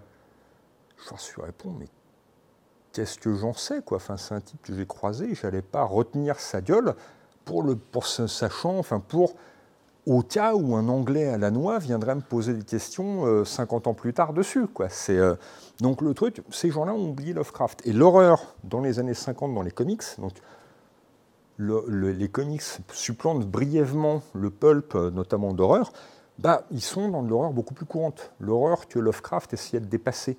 Les histoires de fantômes, de, tueurs en série, de choses comme ça. Avec les contes de la crypte, voilà, c'est le genre de truc, bah, ça, on est un peu dans l'esprit d'un texte de commande de Lovecraft, Le Nécrophile. C'est pas un très bon texte, c'est vraiment un texte de commande, de, coécrit d'ailleurs plus ou moins. C'est pas un très bon texte, on est sur des trucs qui sont. Alors, c'est vachement bien, les contes de la crypte. Hein. Euh, et puis, il y a des dessinateurs d'exception. Les, euh, gens qui bossent dessus, les Williamson euh, et autres, sont, les Wallace Wood sont des super bons. Hein. et ils s'amusent beaucoup. tellement que dans l'Amérique prude, des années 50, ça va poser problème. Parce qu'ils font de la bande dessinée pour adultes, mine de rien. Sauf que la bande dessinée, tout le monde le sait, surtout dans les années 50, c'est pour les enfants. Donc, il va y avoir des procès, il va y avoir des autodafés, de la même manière qu'il y a une panique morale sur le rock'n'roll à l'époque, qui ont brûlé des piles de disques dans les villages du sud, profond, on va faire pareil avec les comics. Puis on va avoir des, euh, auteurs qui vont dire ah, la délinquance juvénile, maintenant on vous dit ouais, le rap et les jeux vidéo rendent vos enfants violents. Alors, possible, etc. Mais bon, voilà, le truc, on avait exactement les mêmes, avec les mêmes arguments dans les années 50 pour les comics et le rock'n'roll. Le rock'n'roll, maintenant, on est bien d'accord, c'est une musique de vieux. La preuve, j'en écoute. Euh, le... Mais de base, les jeunes n'écoutent plus ça. Ben, ils vont écouter du rap, ils vont écouter tout ce qui va énerver leurs parents de la même manière que nos parents écoutaient du rock'n'roll qui, euh, qui énervait leurs propres parents. C'est la... Et le jazz, il y a 100 ans, était une musique de pur voyou. Alors que maintenant, c'est une musique d'intellectuel. Et je ne vous parle même pas du tango. Lisez les trucs qui se disaient quand le tango arrive, euh, en France. C'était pas le Figaro à l'époque, mais les pages du Figaro sur le rock dans les années 60, vous avez les mêmes sur le tango, est un truc, une usine à dépravation, c'est épouvantable. C'est Rastaquaire qui viennent dépraver nos femmes. Tango, c'est enfin le truc, vous faites une soirée tango, quelle sera la moyenne d'âge là-dedans? Je vous avais dit qu'on allait partir de Lovecraft pour aller dans toutes les directions. Euh, mais le tango nous ramène à Borges, qui a écrit sur Lovecraft, hop, tac, belle reprise de volée. Euh, le problème, c'est qu'effectivement, euh, c'est tellement pris au sérieux ces histoires de comics qui dépravent la jeunesse qu'il y a une commission sénatoriale dont le président, c'est M. Tefauver, qui est aussi le patron de la commission anti-mafia. Donc on est, parce que le truc, est-ce que, est que les ICI Comics, où il y a aussi des, textes sur... Euh, si je connais, dans le micro, ça va pas le faire, à faire des gestes. les, les, comics de guerre, où il y a des remises en question du patriotisme aveugle, etc., en pleine guerre de Corée, est-ce que ce n'est pas même un complot communiste? Rendez-vous compte. Donc là, attention, ça devient, ça devient immensément sérieux. Ce petit timbre, vous l'avez peut-être vu sur des Marvel Comics des années 60, sur des Batman, etc. Ça estampille le truc, un comics avec le code, surtout dans les années 50-60, est garanti inoffensif pour papa-maman. Vous pouvez acheter un numéro de flash à, euh, vos, euh, à vos enfants. Euh, ils y apprendront des choses dans Flash. Il y a des petits Flash Facts où le truc, ah oui, on a utilisé le tourbillon d'atmosphère et ça marche comme ci, comme ça. Il y a une équation derrière pour vaincre le méchant. Et puis, ben voilà, on aura la grande période Port-Nawak de Batman avec les machines à écrire géantes et les trucs comme ça. c'est vachement bien. Hein. Dix Prong sur Batman, c'est hyper bien c'est peut-être pas tout à fait le Dark Knight de Christopher Nolan, hein, on va pas se mentir. Donc, à ce niveau-là, Lovecraft est complètement un grand oublié des comics. Donc, euh, Lovecraft et les comics, ah bah tiens, voilà, dans les comics des années 50, il n'y a pas Lovecraft. Simple. Donc voilà, la conférence est terminée, merci, rentrez chez vous. Euh, et donc, avec le. Parce que Kirby lisait Lovecraft quand il était jeune, mais il n'est pas Jack Kirby, qui a créé Captain America, les titres fantastiques, lui, n'aime pas spécialement les comics d'horreur. Quand on lui demande de faire du comics d'horreur, ça va être le démon dans les années 70. Tiens, un comics de super-héros avec juste du, surnaturel dedans. Ce sera absolument pas horrifique. Quand ses petits copains créent la créature des marais à cette époque-là, qui est beaucoup plus horrifique. Euh, l'invasion de Lovecraft un peu partout et des autres, parce qu'on a aussi, hop, voilà, Robert Howard est redécouvert à la même époque. Et puis, bon, comme il y a les couvertures de Frazetta et de gens comme ça qui sont un petit peu des cadors, bah, ça aussi, ça amène à vendre. Euh, font que la jeune génération, les premiers auteurs de comics des années 40-50, sont des gens qui ont fait leur culture dans les pulps, mais qui ont cherché aussi, euh, avec les problèmes du début des années 50, ont essayé de donner des lettres de noblesse. Kirby va, dans les années 50, faire notamment des histoires sur la conquête spatiale extrêmement réalistes, Sky Masters, ou des adaptations de grands classiques littéraires. Parce qu'il faut redonner des lettres de noblesse aux comics, et voilà, mettons les Trois Mousquetaires ou Hamlet ou ce genre de choses en comics. Voilà, le comics redevient un truc un peu sérieux. Ils ont besoin de se détacher de ça. Fin des années 60, les éditeurs historiques, euh, Schwartz et Weisinger, euh, commencent à prendre leur retraite, à être appelés à d'autres fonctions. Il y a d'autres éditeurs plus jeunes qui prennent les commandes. Chez Marvel, c'est le moment où Stanley cède la place à Roy Thomas, notamment. Des gens plus jeunes qui biberonnent à ça et qui vont, bah, Roy Thomas va imposer en 70, va dire Mais là, Conan le barbare, génial, là il y a du truc à se faire. Les super-héros ont un petit peu un creux de vague, Turby vient de se tirer, ça devient un peu difficile. Si on veut renouveler le catalogue, faisons Conan le barbare en comics. Et dans Conan le Barbare, ben, il peut avoir du gros monstre globuleux, du gros monstre Lovecraftien, sauf qu'ils ont acheté les droits de Conan et pas ceux de Lovecraft. Donc si vous voyez des références à des monstres Lovecraftiens dans des comics de Marvel des années 70, ce ne sera pas de la mythologie Lovecraftienne, ce sera de la mythologie howardienne, et c'est tout à fait autre chose. Attention, ne confondons pas tout, même si on a Satsugo et les autres. Du moment que c'est apparu dans une nouvelle de Lovecraft, euh, de, de Howard n'importe où, hop, si Lovecraft cite Cthulhu, ah, bah vous voyez, c'est de la mythologie howardienne. Donc, on est dans les petits arrangements de Marvel Comics. Donc, on a euh, en France, Drouillet va s'amuser à adapter le Necronomicon.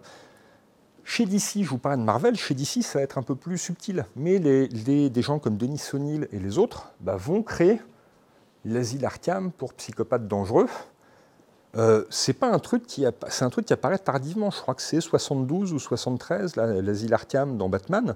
C'est un machin qui nous semble tellement évident dans l'univers de Batman qu'on pense que c'est là depuis le début, comme Alfred, paru à la fin des années 40. Enfin, si Gordon est apparu dans le premier épisode de Batman, mais plein plein de choses qui nous semblent complètement euh, appartenant au mythe de Batman sont des machins qui sont euh, ajoutés, ajoutés relativement récemment le dinosaure dans la Batcave, le T-Rex de la Batcave, est beaucoup plus ancien que l'asile Arkham, par exemple.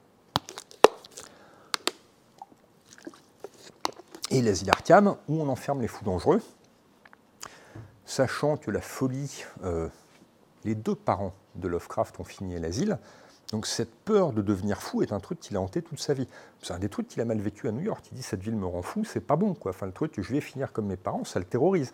Euh, quand il rentre à Providence et qu'il écrit l'affaire Charles Dexter Ward, ceux qui l'ont lu, bah, lisez-le comme une autobiographie de Lovecraft et vous verrez que ça éclaire plein de choses. Alors, oui, le vrai Lovecraft n'a pas été possédé par l'esprit d'un sorcier né à Salem, mais le jeune Lovecraft allait dans les cimetières relever les noms sur les, très vieux cimetières pour créer des généalogies, reconstituer l'histoire des grandes familles de la ville.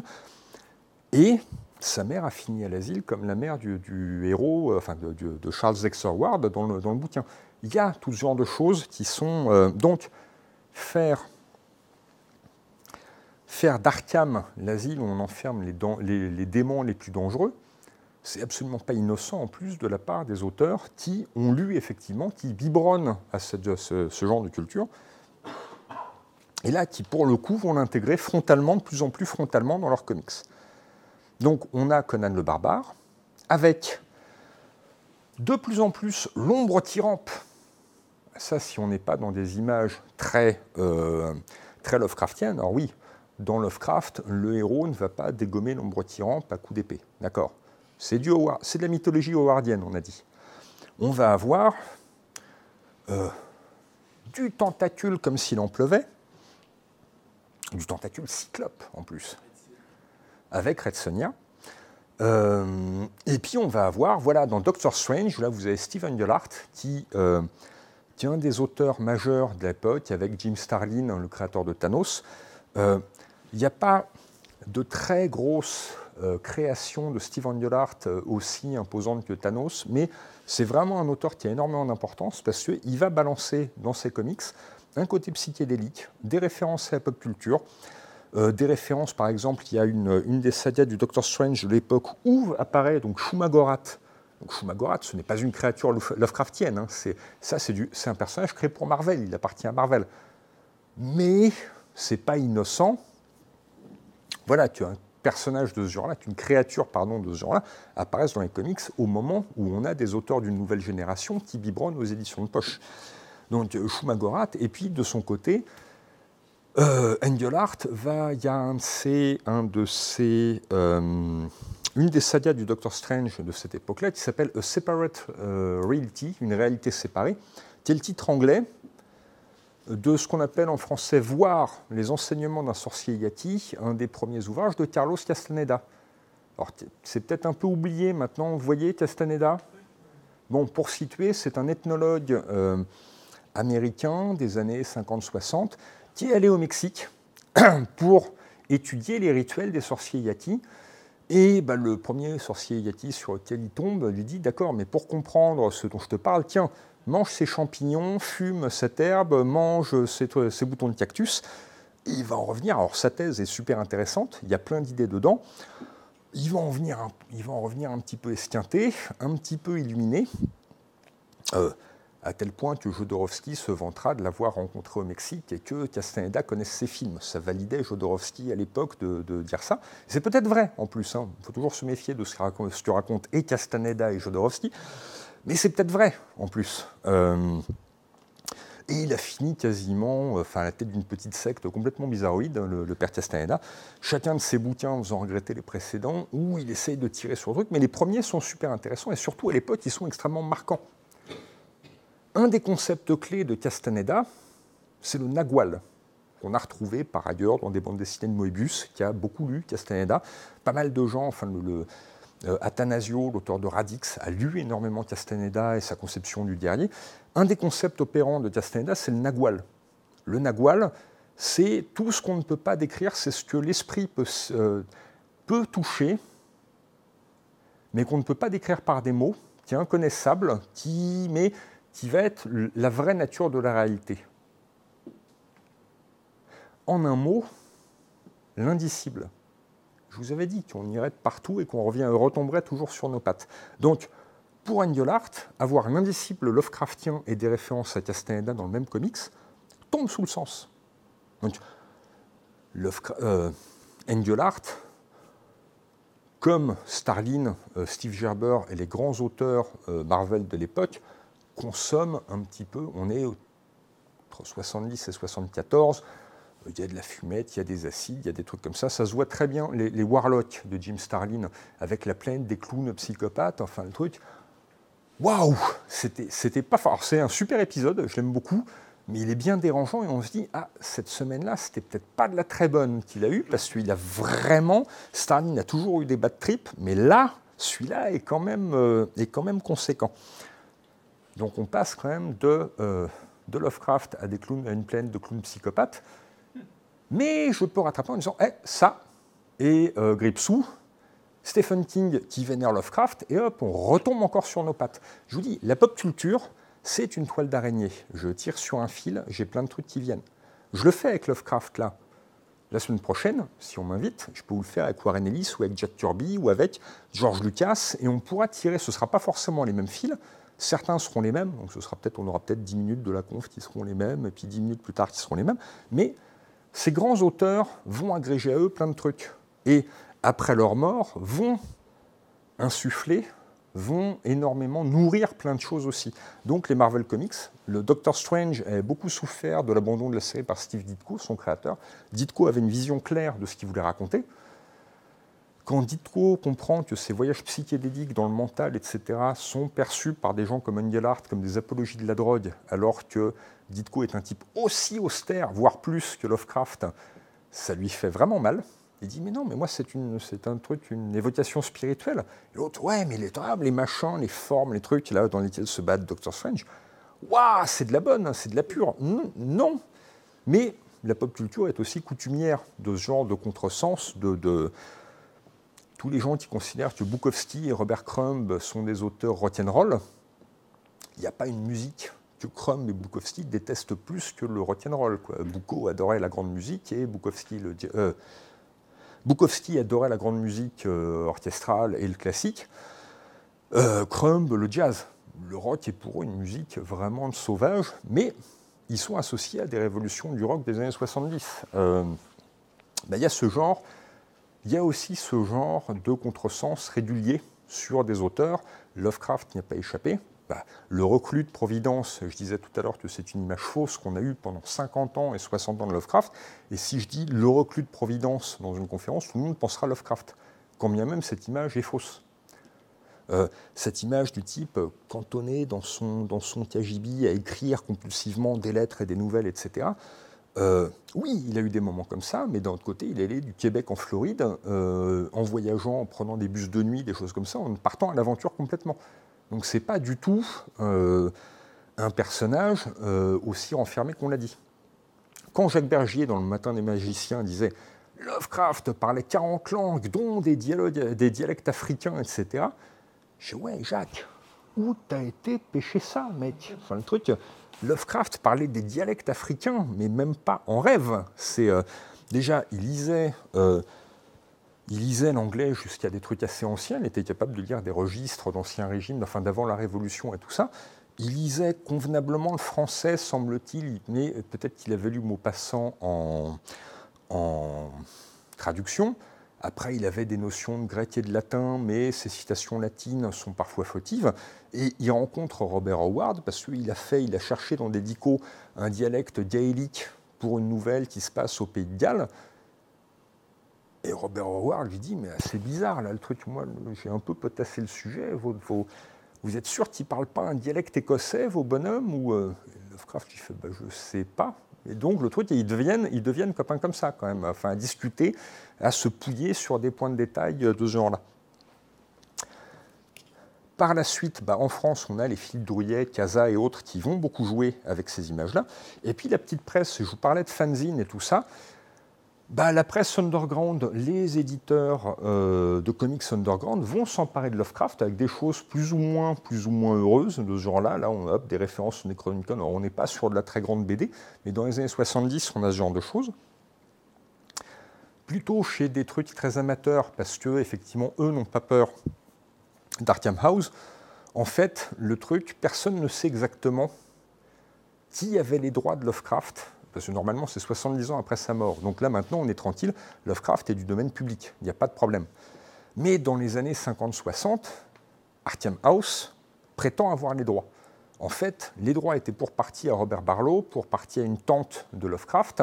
Euh, il y a eu, de toute façon, Robert Barlow est mort assez rapidement, euh, les tantes aussi, et en fait, Derlef s'est emparé du magot Et comme Lovecraft n'avait pas de descendance, en fait, le truc, il aurait pu y avoir les derniers membres de la famille auraient pu se constituer en société, comme c'était le cas pour Robert Howard. Hein. Les gens de la famille qui méprisaient Robert Howard parce que c'était le raté de la famille, bah, tous ses neveux, arrière-neveux, etc., continuent à manger grâce à Conan. Euh, et avec là aussi des captations de droits, enfin, il y a un certain nombre de choses qui devraient être dans le domaine public et qui n'y sont pas suite à des, des, magouilles, comme les héritiers d'Edgar Rice Burroughs se sont consacrés et concentrés en société pour continuer à gérer les droits de Tarzan, alors que Tarzan devrait être aussi bientôt dans le domaine public. Sur des petits éditeurs amateurs, ça ne pose pas de souci. Dans des pays où, de toute façon, euh, les, avocats d'Arkham House ne vont pas les poursuivre, ben voilà, là on a quelque chose qui est très beau, c'est les années 70 en Argentine, c'est Alberto Breccia, euh, ben voilà, qui a des compositions parfois très naturalistes, et puis parfois on est quasiment dans l'abstrait, avec des représentations justement où il essaye picturalement toucher à l'indicible. Donc Breccia, on est sur un des grands titans de la bande dessinée mondiale, et il ose des choses... Euh, complètement, et c'est pas pour rien, là, je sais pas avec qui je parlais de Hugo Pratt tout à l'heure, et avec certaines, certaines images parfois quasiment abstraites chez Pratt. et Pratt, dès qu'il a eu un peu de sous, qu'il a pu voyager un peu, il est allé bosser en Argentine quelques années. Il y a une vraie tradition de la BD argentine qui va essayer d'aller vers ces, ces expérimentations-là. Il y a aussi une tradition beaucoup plus terre-à-terre, beaucoup plus pulp. Voilà, là on, est aussi sur de Brescia, sur Cauchemar d'Innsmouth, bah, c'est un texte qui, est moins, qui prête moins aux grandes envolées abstraites, mais du coup qui va au lavis avec des effets de collage, nous montrer toute l'étrangeté de ce patelin dont les gens sont en train de lentement dégénérer ou revenir à un type humain, enfin, ou inhumain très bizarre. Voilà, où ici le festival, avec ces jeux de silhouettes découpées, ces choses comme ça, qui sont d'une grande force, qui tendent aussi vers la géométrie et l'abstraction, tout en ayant des matières très travaillées. Donc ces contrastes, enfin le truc, je pourrais parler des heures de Brescia, j'adore. C'est vachement bien. Alors c'est pas toujours réédité comme ça devrait. Là le truc, je ne sais pas si les éditions Rackham ont réédité euh, récemment les mythes de Cthulhu de Brescia. Euh, faut qu'il le fasse plus souvent? C'est vraiment, vraiment, euh, il y a des pages complètement folles. On a aussi bah là, Richard Corben, qui a beaucoup joué avec Edgar Poe, avec, avec Lovecraft dès les années 70. Ça, c'est un peu postérieur aux années 70, mais dès les années 70, il joue avec.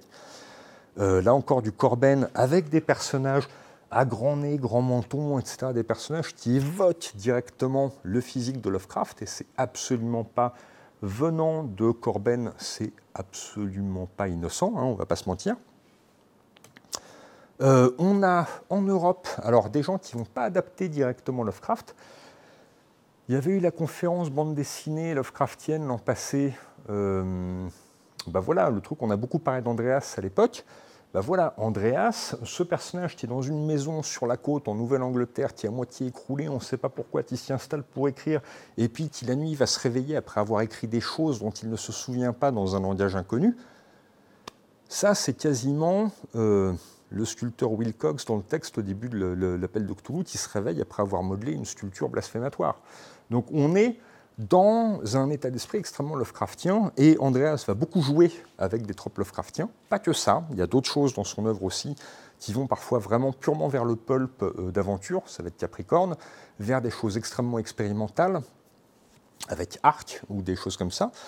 Euh, vers les comics, il y a une, de ces BD qui s'appelle Couteau, qui est un hommage à Frank Miller, clairement, sur une histoire dans le New York des années 80, euh, sur une histoire de possession, enfin de, d'esprit de, la mort qui passe d'un personnage à l'autre au fur et à mesure des meurtres. Enfin, c'est, mais très, enfin, avec des, constructions de pages extrêmement milleriennes, c'est vraiment très très bien. Mais Lovecraft fait partie des gens à qui il revient, y compris dans un de ses grands œuvres de l'époque, Cromwell Stone, où on est vraiment dans le vertige cosmique, où il y a des visions de créatures, d'invasion, euh, spatiale, et qui commence sur la page de garde, on a l'émotion la, plus ancienne et la plus profonde de l'homme et la peur, et la peur la plus profonde et la plus ancienne est la peur de l'inconnu, qui est une citation de H.P. Lovecraft. Euh, Andreas revendique tout à fait sa filiation avec Lovecraft. Et comme il était en France, il n'a jamais payé un pet de droit à Arkham House, il avait bien raison. Pour la petite histoire, je m'attarde un tout petit peu sur euh, Andreas.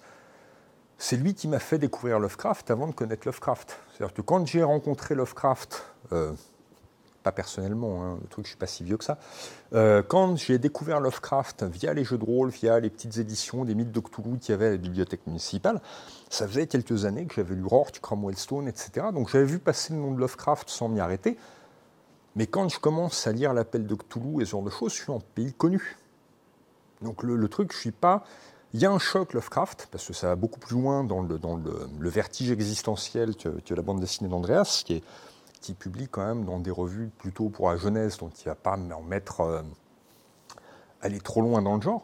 Mais je suis déjà sur des tropes et des, une imagerie qui est connue. Donc. Euh, c'est le passage dans Lovecraft est un choc esthétique, mais moins brutal qu'il aurait pu l'être par la faute euh, d'Andreas. Je l'ai croisé une fois ou deux, j'ai jamais, jamais osé lui en parler. Voilà, ce genre de choses, ça aussi, c'est dans, dans, dans Rorke.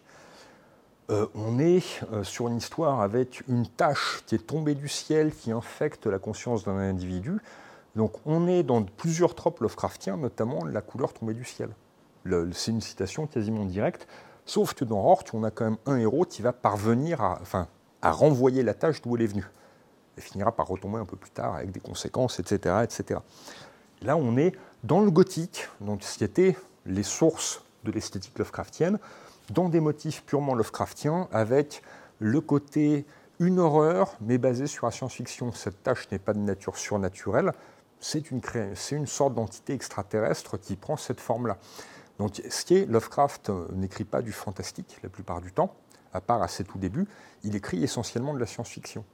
Toutes ces créatures viennent d'outre-espace, viennent d'univers parallèles, ont une matérialité diffuse, mais on n'est pas dans quelque chose de spirituel, on n'est pas dans un surnaturel, on est dans la couche, le soubassement de la nature telle qu'on la connaît et la réalité de notre univers. Donc d'une certaine façon, on peut considérer, et d'ailleurs lui-même se considérait à la limite comme un... Les, les montagnes hallucinées sont avant tout un récit de science-fiction, par exemple. Et puis, bah voilà, on a aussi, toujours en Argentine, alors, un élève de Brescia qui lui aussi s'est attaqué, s'est attaqué au mythe de Cthulhu, c'est Horacio Lalia qui a fait Les cauchemars de Cthulhu chez Glénat. Pareil, je ne sais pas si c'est toujours dispo ça. C'est plus classique et plus bavard aussi que l'écriture de Brescia, mais il y a de très très belles pages aussi. Vous voyez, il y a des ambiances, euh, il y a de très très belles ambiances aussi. Après, c'est des adaptations peut-être un peu plus directes, un peu moins, enfin, où il y a peut-être moins de recul par rapport aux matériaux de base. Mais c'est très très bien aussi. Euh, j'aurais pu citer euh, Esteban Maroto, auteur espagnol, qui a fait aussi, alors ça c'est inédit en France, mais il y a eu aussi un certain nombre d'adaptations de, de, Cthulhu par Esteban Maroto, qui est un auteur euh, espagnol qui a beaucoup travaillé aux États-Unis, sur Ed Sonia, sur un certain nombre de choses aussi. Qui avait fait d'ailleurs aussi une biographie illustrée de Dracula, qui, est, donc, qui aime bien ce genre d'ambiance. On a dans de la petite presse voilà, la musique d'Eric Zahn dont je parlais tout à l'heure. Euh, bon, bien malin qui reconnaîtrait Paris euh, là-dedans, mais Paris représenté par des auteurs de comics américains, c'est toujours un petit peu compliqué.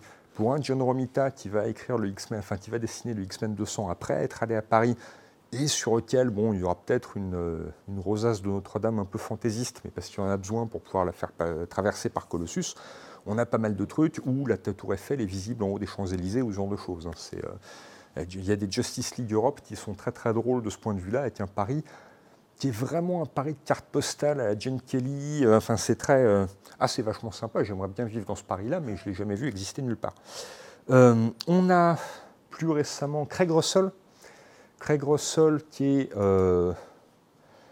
il a beaucoup travaillé avec Neil Gaiman récemment. Il avait adapté Coraline, notamment. Il a fait un certain nombre d'adaptations. Il a fait aussi une partie de l'adaptation de L'étrange vie de Nobody Owens. A fait des adaptations de Lovecraft. Il a fait aussi des adaptations de Moorcock, dont il aime bien. Euh, il est surtout connu pour des adaptations d'opéra. Curieusement, il a adapté le, du Rhin. Il a adapté Parsifal, euh, le le Salomé d'Oscar Wilde, etc. Enfin, il a énormément, c'est quelqu'un qui aime beaucoup l'opéra, il a fait énormément d'adaptations en BD d'opéra, et ce depuis la fin des années 70. Il a adapté un certain nombre de récits de Lovecraft, dont euh, euh, c'est pas par-delà le mur du sommeil, c'est celui où la technologie permet de voir. Euh, ça y est, j'ai des blancs sur des textes de Lovecraft. Voilà, From Beyond, de l'au-delà. Donc c'est une adaptation de From, From Beyond, et c'est hop, j'avais à cause, c'est pas faute de Stuart Gordon, j'ai le texte, le titre américain en tête. Avec un style extrêmement élégant, moi j'aime beaucoup Craig Russell. Euh, et puis on a, bah voilà, ça s'est tiré du portfolio Necronomicon, donc là l'affiliation est absolument euh, assumée aussi. Et donc c'est cette, euh, la légende veut, alors bon, Ridley Scott connaissait un peu Didier par le fait que c'était l'équipe qui avait fait participer aux dunes de Jodorowsky et que bon, Ridley Scott a été contacté pour ça, va récupérer l'équipe montée par Jodo, donc Chris Foss, Moebius, Didier, et à laquelle il va ajouter Ron Cobb. Euh, en cherchant un design pour la créature, il va finir par s'arrêter, par tomber là-dessus en disant c'est peut-être dans cette direction-là qu'il faut aller. Euh, et il va travailler avec Didier. On est déjà sur les prémices de ce qui deviendra par la suite l'alien tel qu'on le connaît. L'alien qui est une créature, on va dans l'espace lointain, etc. Une créature qui n'a que faire de l'être humain et qui lui passe dessus sans tellement s'en préoccuper. Euh, il y a quelque chose. Alors, jusqu'au dernier, là où c'est un peu plus, enfin on va dire, bon, on ne parlera pas euh, charitablement de Prometheus et d'Alien Covenant, mais l'alien de Ridley Scott, fondamentalement, c'est une créature Lovecraftienne. Est-ce que c'est complètement assumé par Scott? J'en suis pas forcément sûr. C'est complètement assumé, en tout cas, par Hans Rudy Giger. Ça, c'est euh, clair et net. Euh, et donc l'asile Arkham, avec des auteurs qui, plus on avancera dans le temps, plus ils vont jouer. Là, c'est Grant Morrison qui va jouer avec des tropes Lovecraftiens, moins qu'Alan Moore, mais qui va travailler beaucoup sur la folie et sur le, rapport à des choses qui ne peuvent être dites, et qui va jouer sur des expériences littéraires extrêmement intéressantes, qui le rendent parfois, enfin, Grant Morrison est extrêmement perché. Un des... Euh, après le choc des années 60 et les, éditions livres de poche, alors là, on va, il y a, je pense, rien que dans cette salle, beaucoup de gens plus spécialisés que moi sur le sujet. Bon, sachant que j'ai joué à cette édition-là, de l'édition française, mais de cette édition-là de l'Appel de Cthulhu en montant. Et voilà, il y a sans doute des gens plus spécialisés que moi là-dessus.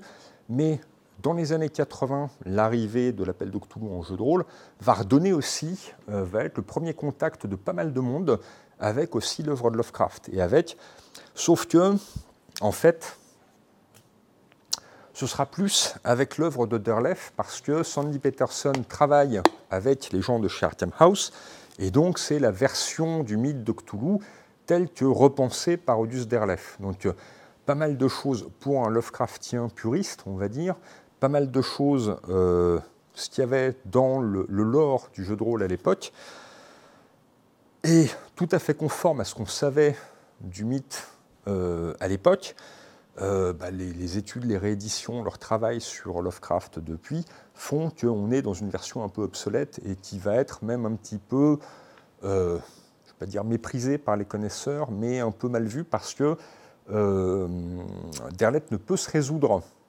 à la vision très matérialiste de Lovecraft et va réintroduire des dieux bons, enfin de le bien et le mal dans l'univers de Lovecraft, qui est quelque chose qui n'a aucun sens. Alors que justement, dans Alien, par exemple, ce que fait Ridley Scott, il pose bien la créature comme étant par-delà, euh, elle n'est pas, retenue par les chaînes de la moralité ou ce genre de choses, elle est au-delà du bien et du mal.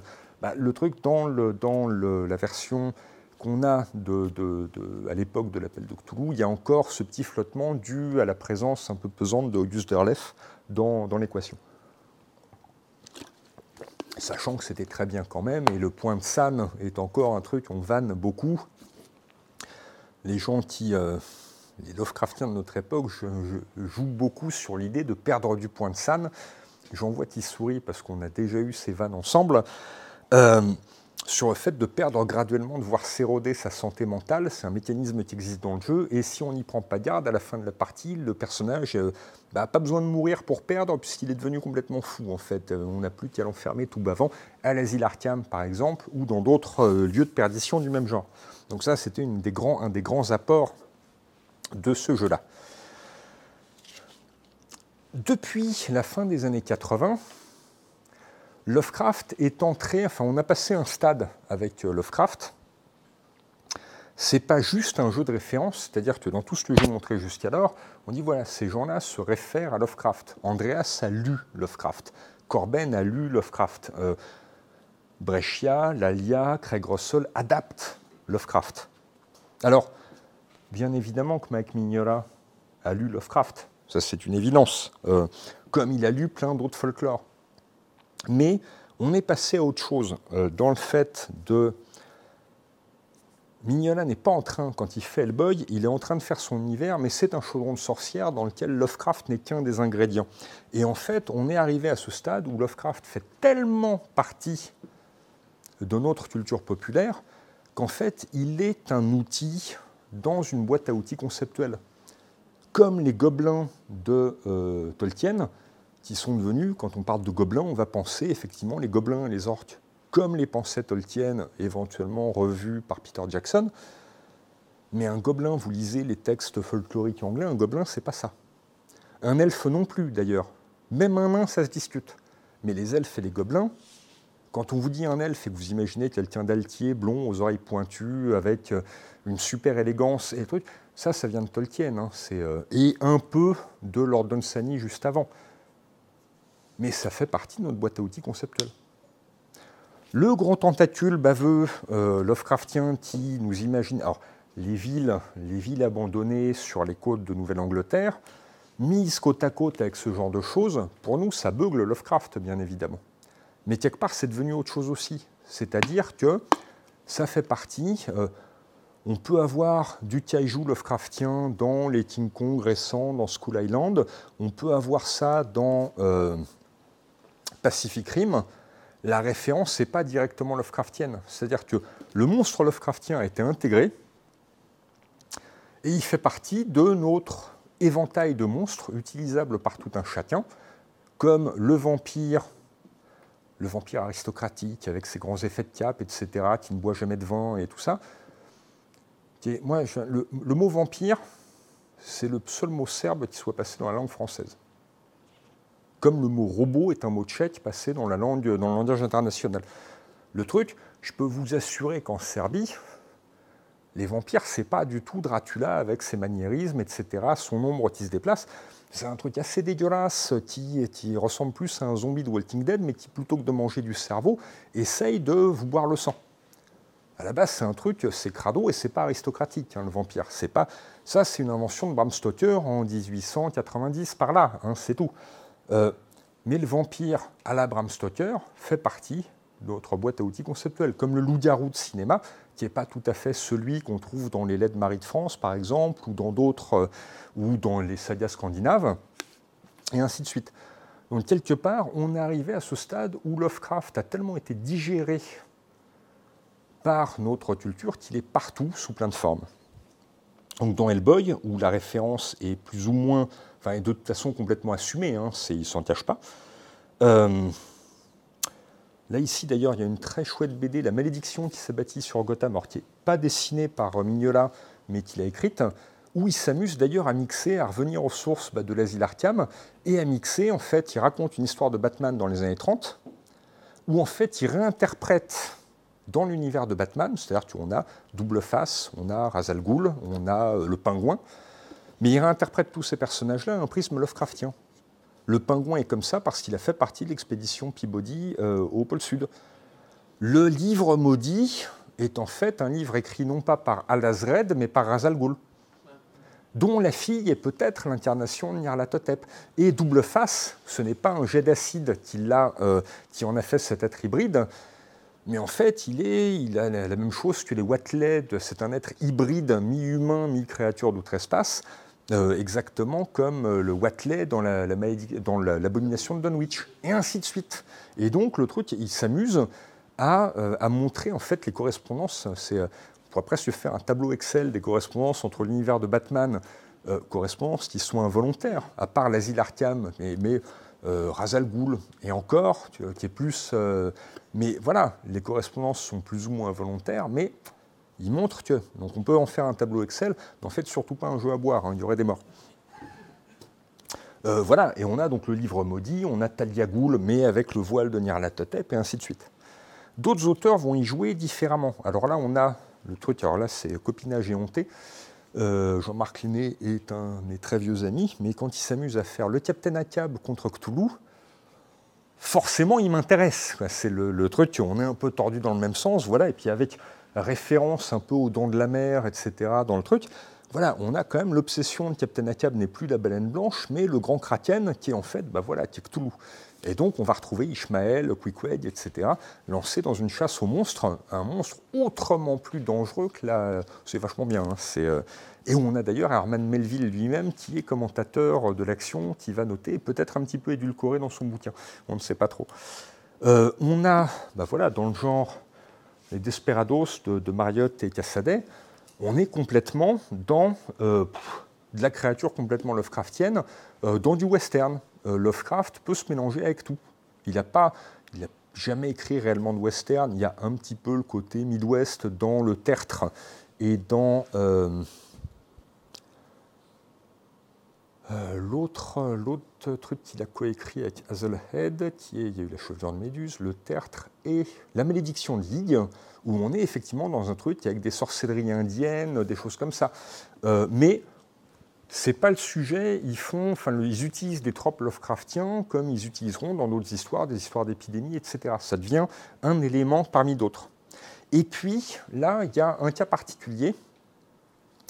Donc là, je viens de vous spoiler la fin de Watchmen euh, sans aucune vergogne.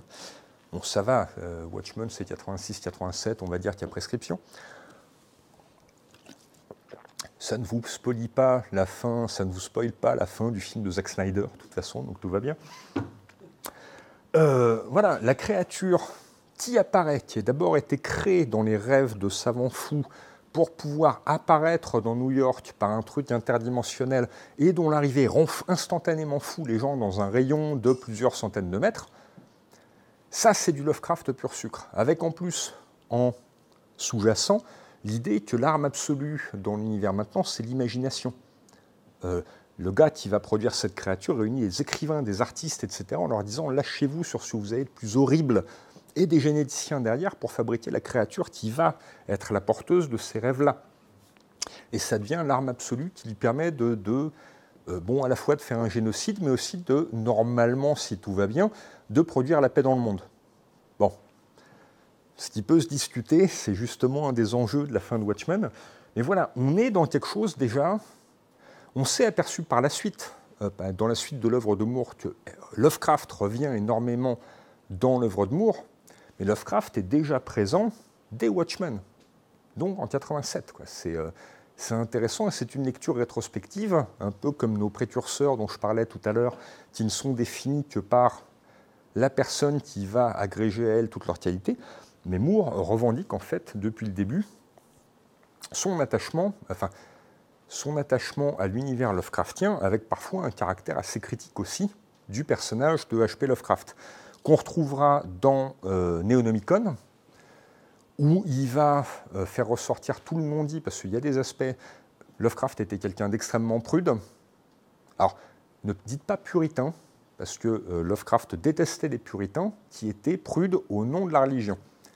Lovecraft étant anti-religieux, lui, il est prude par juste morale personnelle, éthique, etc.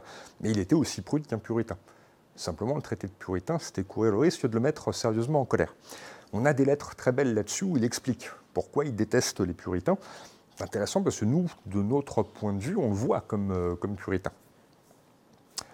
Bah, dans Néonomicon, on est dans de l'antipuritanisme, on a des scènes sexuelles extrêmement explicites, enfin tout le côté tentaculaire, etc., qui raccroche justement avec tout un folklore né depuis des échanges culturels, notamment avec le Japon.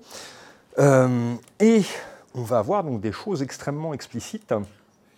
Et puis il va pousser le truc avec Providence, qu'il considère comme un de ses derniers grands œuvres en termes de bande dessinée, qui est une espèce d'œuvre fleuve, qui, je pense, est totalement illisible si on n'a pas une connaissance approfondie de Lovecraft.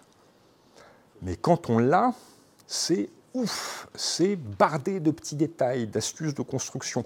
L'épisode où le personnage se croise à deux moments, enfin, avec une espèce de, boucle temporelle ou des choses comme ça, c'est des. Euh, ou l'épisode où il reprend le monstre sur le seuil avec cette possession qui se promène d'un personnage à l'autre. Euh, l'épisode va très loin dans des trucs extrêmement dérangeants. Donc, euh, Lovecraft était dérangeant à son époque. Moore dit voilà, le truc, on connaît trop Lovecraft, il faut aller plus loin pour être dérangeant. Il se donne les moyens de le faire, ça pique. Hein, mais si on a une connaissance approfondie de l'œuvre de Lovecraft, c'est d'une finesse euh, très intéressante. Et puis avec cette idée, quelque part, que en fait, le, les monstres de Lovecraft sont présents dans notre univers depuis longtemps, depuis que Lovecraft a été capable de les rêver d'une certaine façon. Alors je schématise le truc, mais ce qui est très Lovecraftien, puisque Cthulhu n'apparaît qu'après que le sculpteur Cox l'ait rêvé.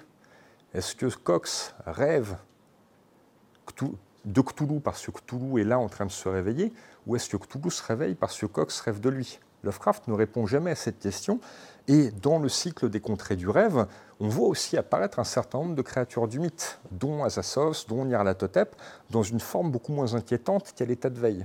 Donc, il y a cette idée que l'influence, le fait qu'on ait rêvé les créatures Lovecraftiennes à influencer l'avenir, qui les a générées et qui fait qu'elles reviennent vers nous, à, à, rebroustant, alors je schématise vachement et peut-être que je m'embrouille dans mon explication, et que en fait c'est une création de l'esprit qui nous revient à la figure. Ce qui est très, ce qui nous renvoie exactement à la fin de Watchmen. Donc le truc, on, alors on dit que chaque auteur ne fait qu'enfoncer le même clou toute sa vie. Euh, moi, j'essaie de faire des bouquins très différents d'une fois sur l'autre et je me perçois, en remettant le nez dedans, qu'il y a des thématiques qui reviennent toujours les mêmes, etc. J'ai beau changer l'emballage, c'est de toute façon le même clou que je continue à tamponner euh, frénétiquement. Moore, c'est un peu pareil. Il a une œuvre très vaste, mais il va revenir toujours un peu aux mêmes questions sur le rapport entre le réel et l'imaginaire qu'il va formuler dans l'univers des super-héros, dans l'univers de Lovecraft, dans d'autres univers aussi de science-fiction. Et on est sur des auteurs extrêmement intéressants de ce point de vue-là.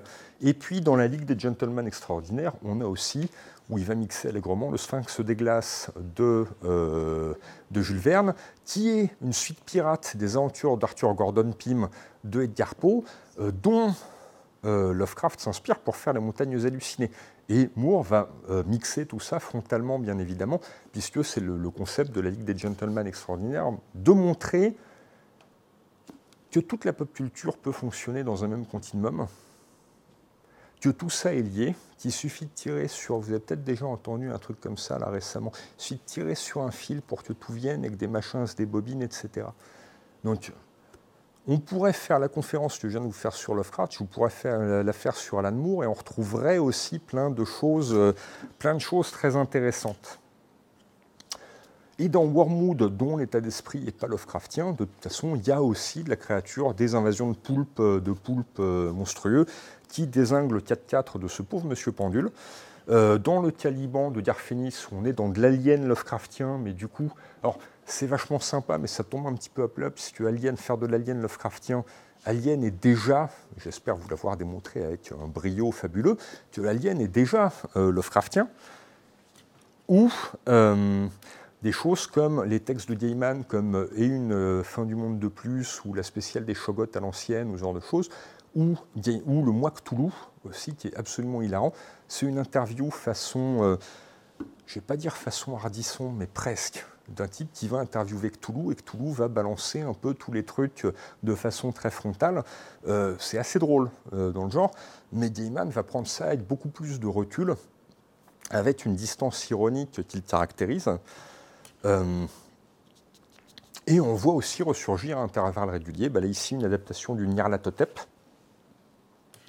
avec les visions des villes, euh, euh, ces villes qui terrifiaient tant, qui ont tellement mis Lovecraft de, travers, et quelque part la grande ville moderne idéale pour Lovecraft, c'est celle qui est complètement vidée de ses habitants. Et Nyarlathotep nous raconte un petit peu ça quand il a, enfin le truc, on dit souvent, ah l'Angleterre c'est très beau, c'est dommage qu'il y ait des Anglais. Enfin, existe aussi, je sais pas, au hasard pour les Belges ou le, ou d'autres. Enfin, et bon, j'imagine qu'il y en a qui disent la même chose de la France. Voilà, euh, c'est le ah, c'est un très beau pays, mais c'est dommage qu'il y ait des habitants. Lovecraft fonctionne un petit peu comme ça, effectivement. Oh, si j'en profite pas pour te troller en live, hein, c'est. Euh... Puis Chipo. Et puis Chipo est pas là, il peut pas, il peut pas te servir de paratonnerre. Euh, et donc, on a des adaptations en style ligne claire très anglaise par euh, Kulbart, les adaptations en, en manga par Watanabe, et puis tous les récits, toutes ces, toutes ces histoires qui vont Plutôt que de le prendre comme un élément de la boîte à outils, Lovecraft atteint désormais la consécration ultime à devenir un personnage de fiction. Si vous avez lu le HPL de Roland Wagner, donc HPL sous-titré 1890-1991, sachant que Lovecraft est mort en 1937, que s'est-il passé? Et où euh, Wagner va partir du principe que Lovecraft a survécu à son cancer.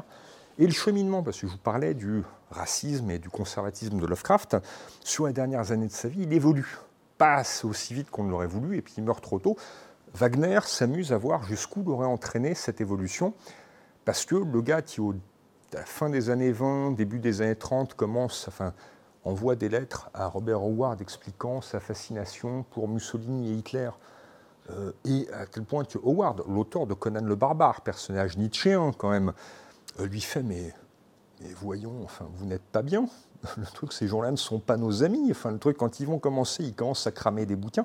Tout ce que vous détestez dans la populace, ces gens-là le, leur présente la, puissance 10 000, donc les, les autodafés de bouquins, etc. Le truc, on est les si ces gens-là passent, nous serons les premiers à y passer. Ce que lui dit euh, texto, euh, quasiment texto Robert Howard. Ce genre de conversation va faire évoluer Lovecraft, qui à un moment va voir aussi, on a quelques lettres euh, sur la fin de sa vie où il parle du New Deal rooseveltien, qui est un peu l'anti, d'une certaine façon, l'anti, l'anti-nazisme.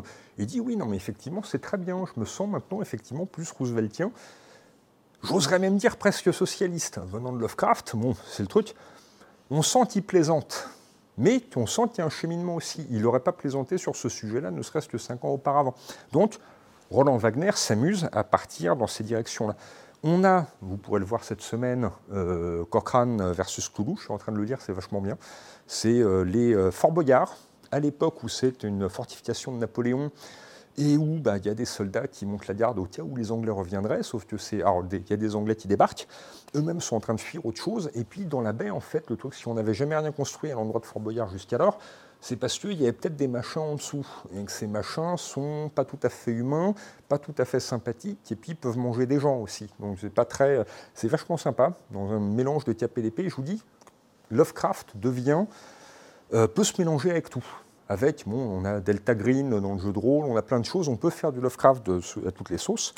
Ou plus récemment, voilà aussi euh, le Karim Berouka pour ceux qui connaissent les Ludwig von 88, les trois petits quepons, etc., voilà, c'est le chanteur des Ludwig 88 qui s'amuse. Il a écrit il y a quelques années au Club des Punks contre l'apocalypse zombie. Si vous voulez, Walking Dead à Paris dans un squat avec des punks qui émergent d'un coma éthylique pour découvrir que c'est l'apocalypse zombie et qui sont les seuls espoirs de l'humanité. C'est grandissime, c'est vous vous marrerez bien. Surtout quand ils décident, ils se disent voilà, il y a peut-être un émetteur à France 2, on va peut-être pouvoir essayer d'appeler des gens, et tout ça, et puis s'apercevoir qu'il ben, y a tous les gens qui étaient en interview à France 2 qui ont été zombifiés à l'intérieur de trucs, et quand ils ouvrent les portes, ils ont des Bogdanov, des Nadine Morano, des trucs comme ça, zombies qui déboulent, et qu'un Bogdanov, visiblement, enfin le truc tel qu'il le décrit, ou un Bogdanov zombie, je souhaite ça à personne. Euh, il y a une différence par rapport à l'original ben, C'est quand même, ouais, en plus le truc qui dégouline, quoi. Euh, celle qui n'avait pas peur de Cthulhu est moins extrême dans le délire, mais c'est aussi, il règle ses comptes avec en fait le truc qui postule, il y a une nana qui naît, qui est peut-être l'espèce de messie qui devrait amener l'ère des grands anciens, sauf qu'en fait, chaque grand ancien, Cthulhu, Nyarlathotep, Pazassos, etc., ils ont chacun sa secte. Et donc, d'accord, l'ère des grands anciens va arriver, mais lequel? Et donc, on a toutes ces espèces de sectes plus ou moins minables, d'ailleurs, enfin, le truc avec des bureaux euh, sur Paris, etc., des bureaux un peu louches, qui vont essayer de se disputer cette nana qu'on n'a rien à faire, elle voudrait qu'on lui foute la paix, euh, sachant qu'elle est peut-être vraiment, vraiment la personne qui va être l'étincelle qui va euh, faire déborder le gaz, hein, comme on dit, en filant la métaphore de façon extrêmement hardie, mais il est tard. ou maintenant, on arrive, enfin là, bon, c'est pareil copinage, la Lovecraft Beer de la brasserie de lettres, sont. Euh, il y a des gros fans de Lovecraft chez eux, je leur ai dédicacé un certain nombre de bouquins, c'est des très bons copains, et leurs bières sont très très bien. Euh, ceci dit, sans rien enlever aux pierres de nos amis du euh, Terrier. Hein. Et voilà, Lovecraft est en tout, Lovecraft est partout, vous pouvez manger Lovecraft, boire Lovecraft. On est arrivé à un moment où cette toile d'araignée s'étend au monde entier. Au Japon, à la bière, à de la cuisine d'épouvante, hein, parfois, quand on parlait de béchamel au lait de coco récemment, ce genre de choses. Euh, tout est possible. Et donc, Lovecraft était quelque chose de profondément américain, enfin il se considérait comme plus anglais, mais il est profondément américain. Donc, je finis par une version assez Lovecraftienne du euh, American Gothic, euh, qui, je pense, résume excellemment notre sujet du jour. Si vous avez des questions, je serais ravi d'y répondre après ce déferlement de, comment dire, de d'associations contre nature et blasphématoires qui n'auraient pas relié les, renié les euh, pères fondateurs d'Innsmouth, euh, je suis à vous pour répondre à toute question.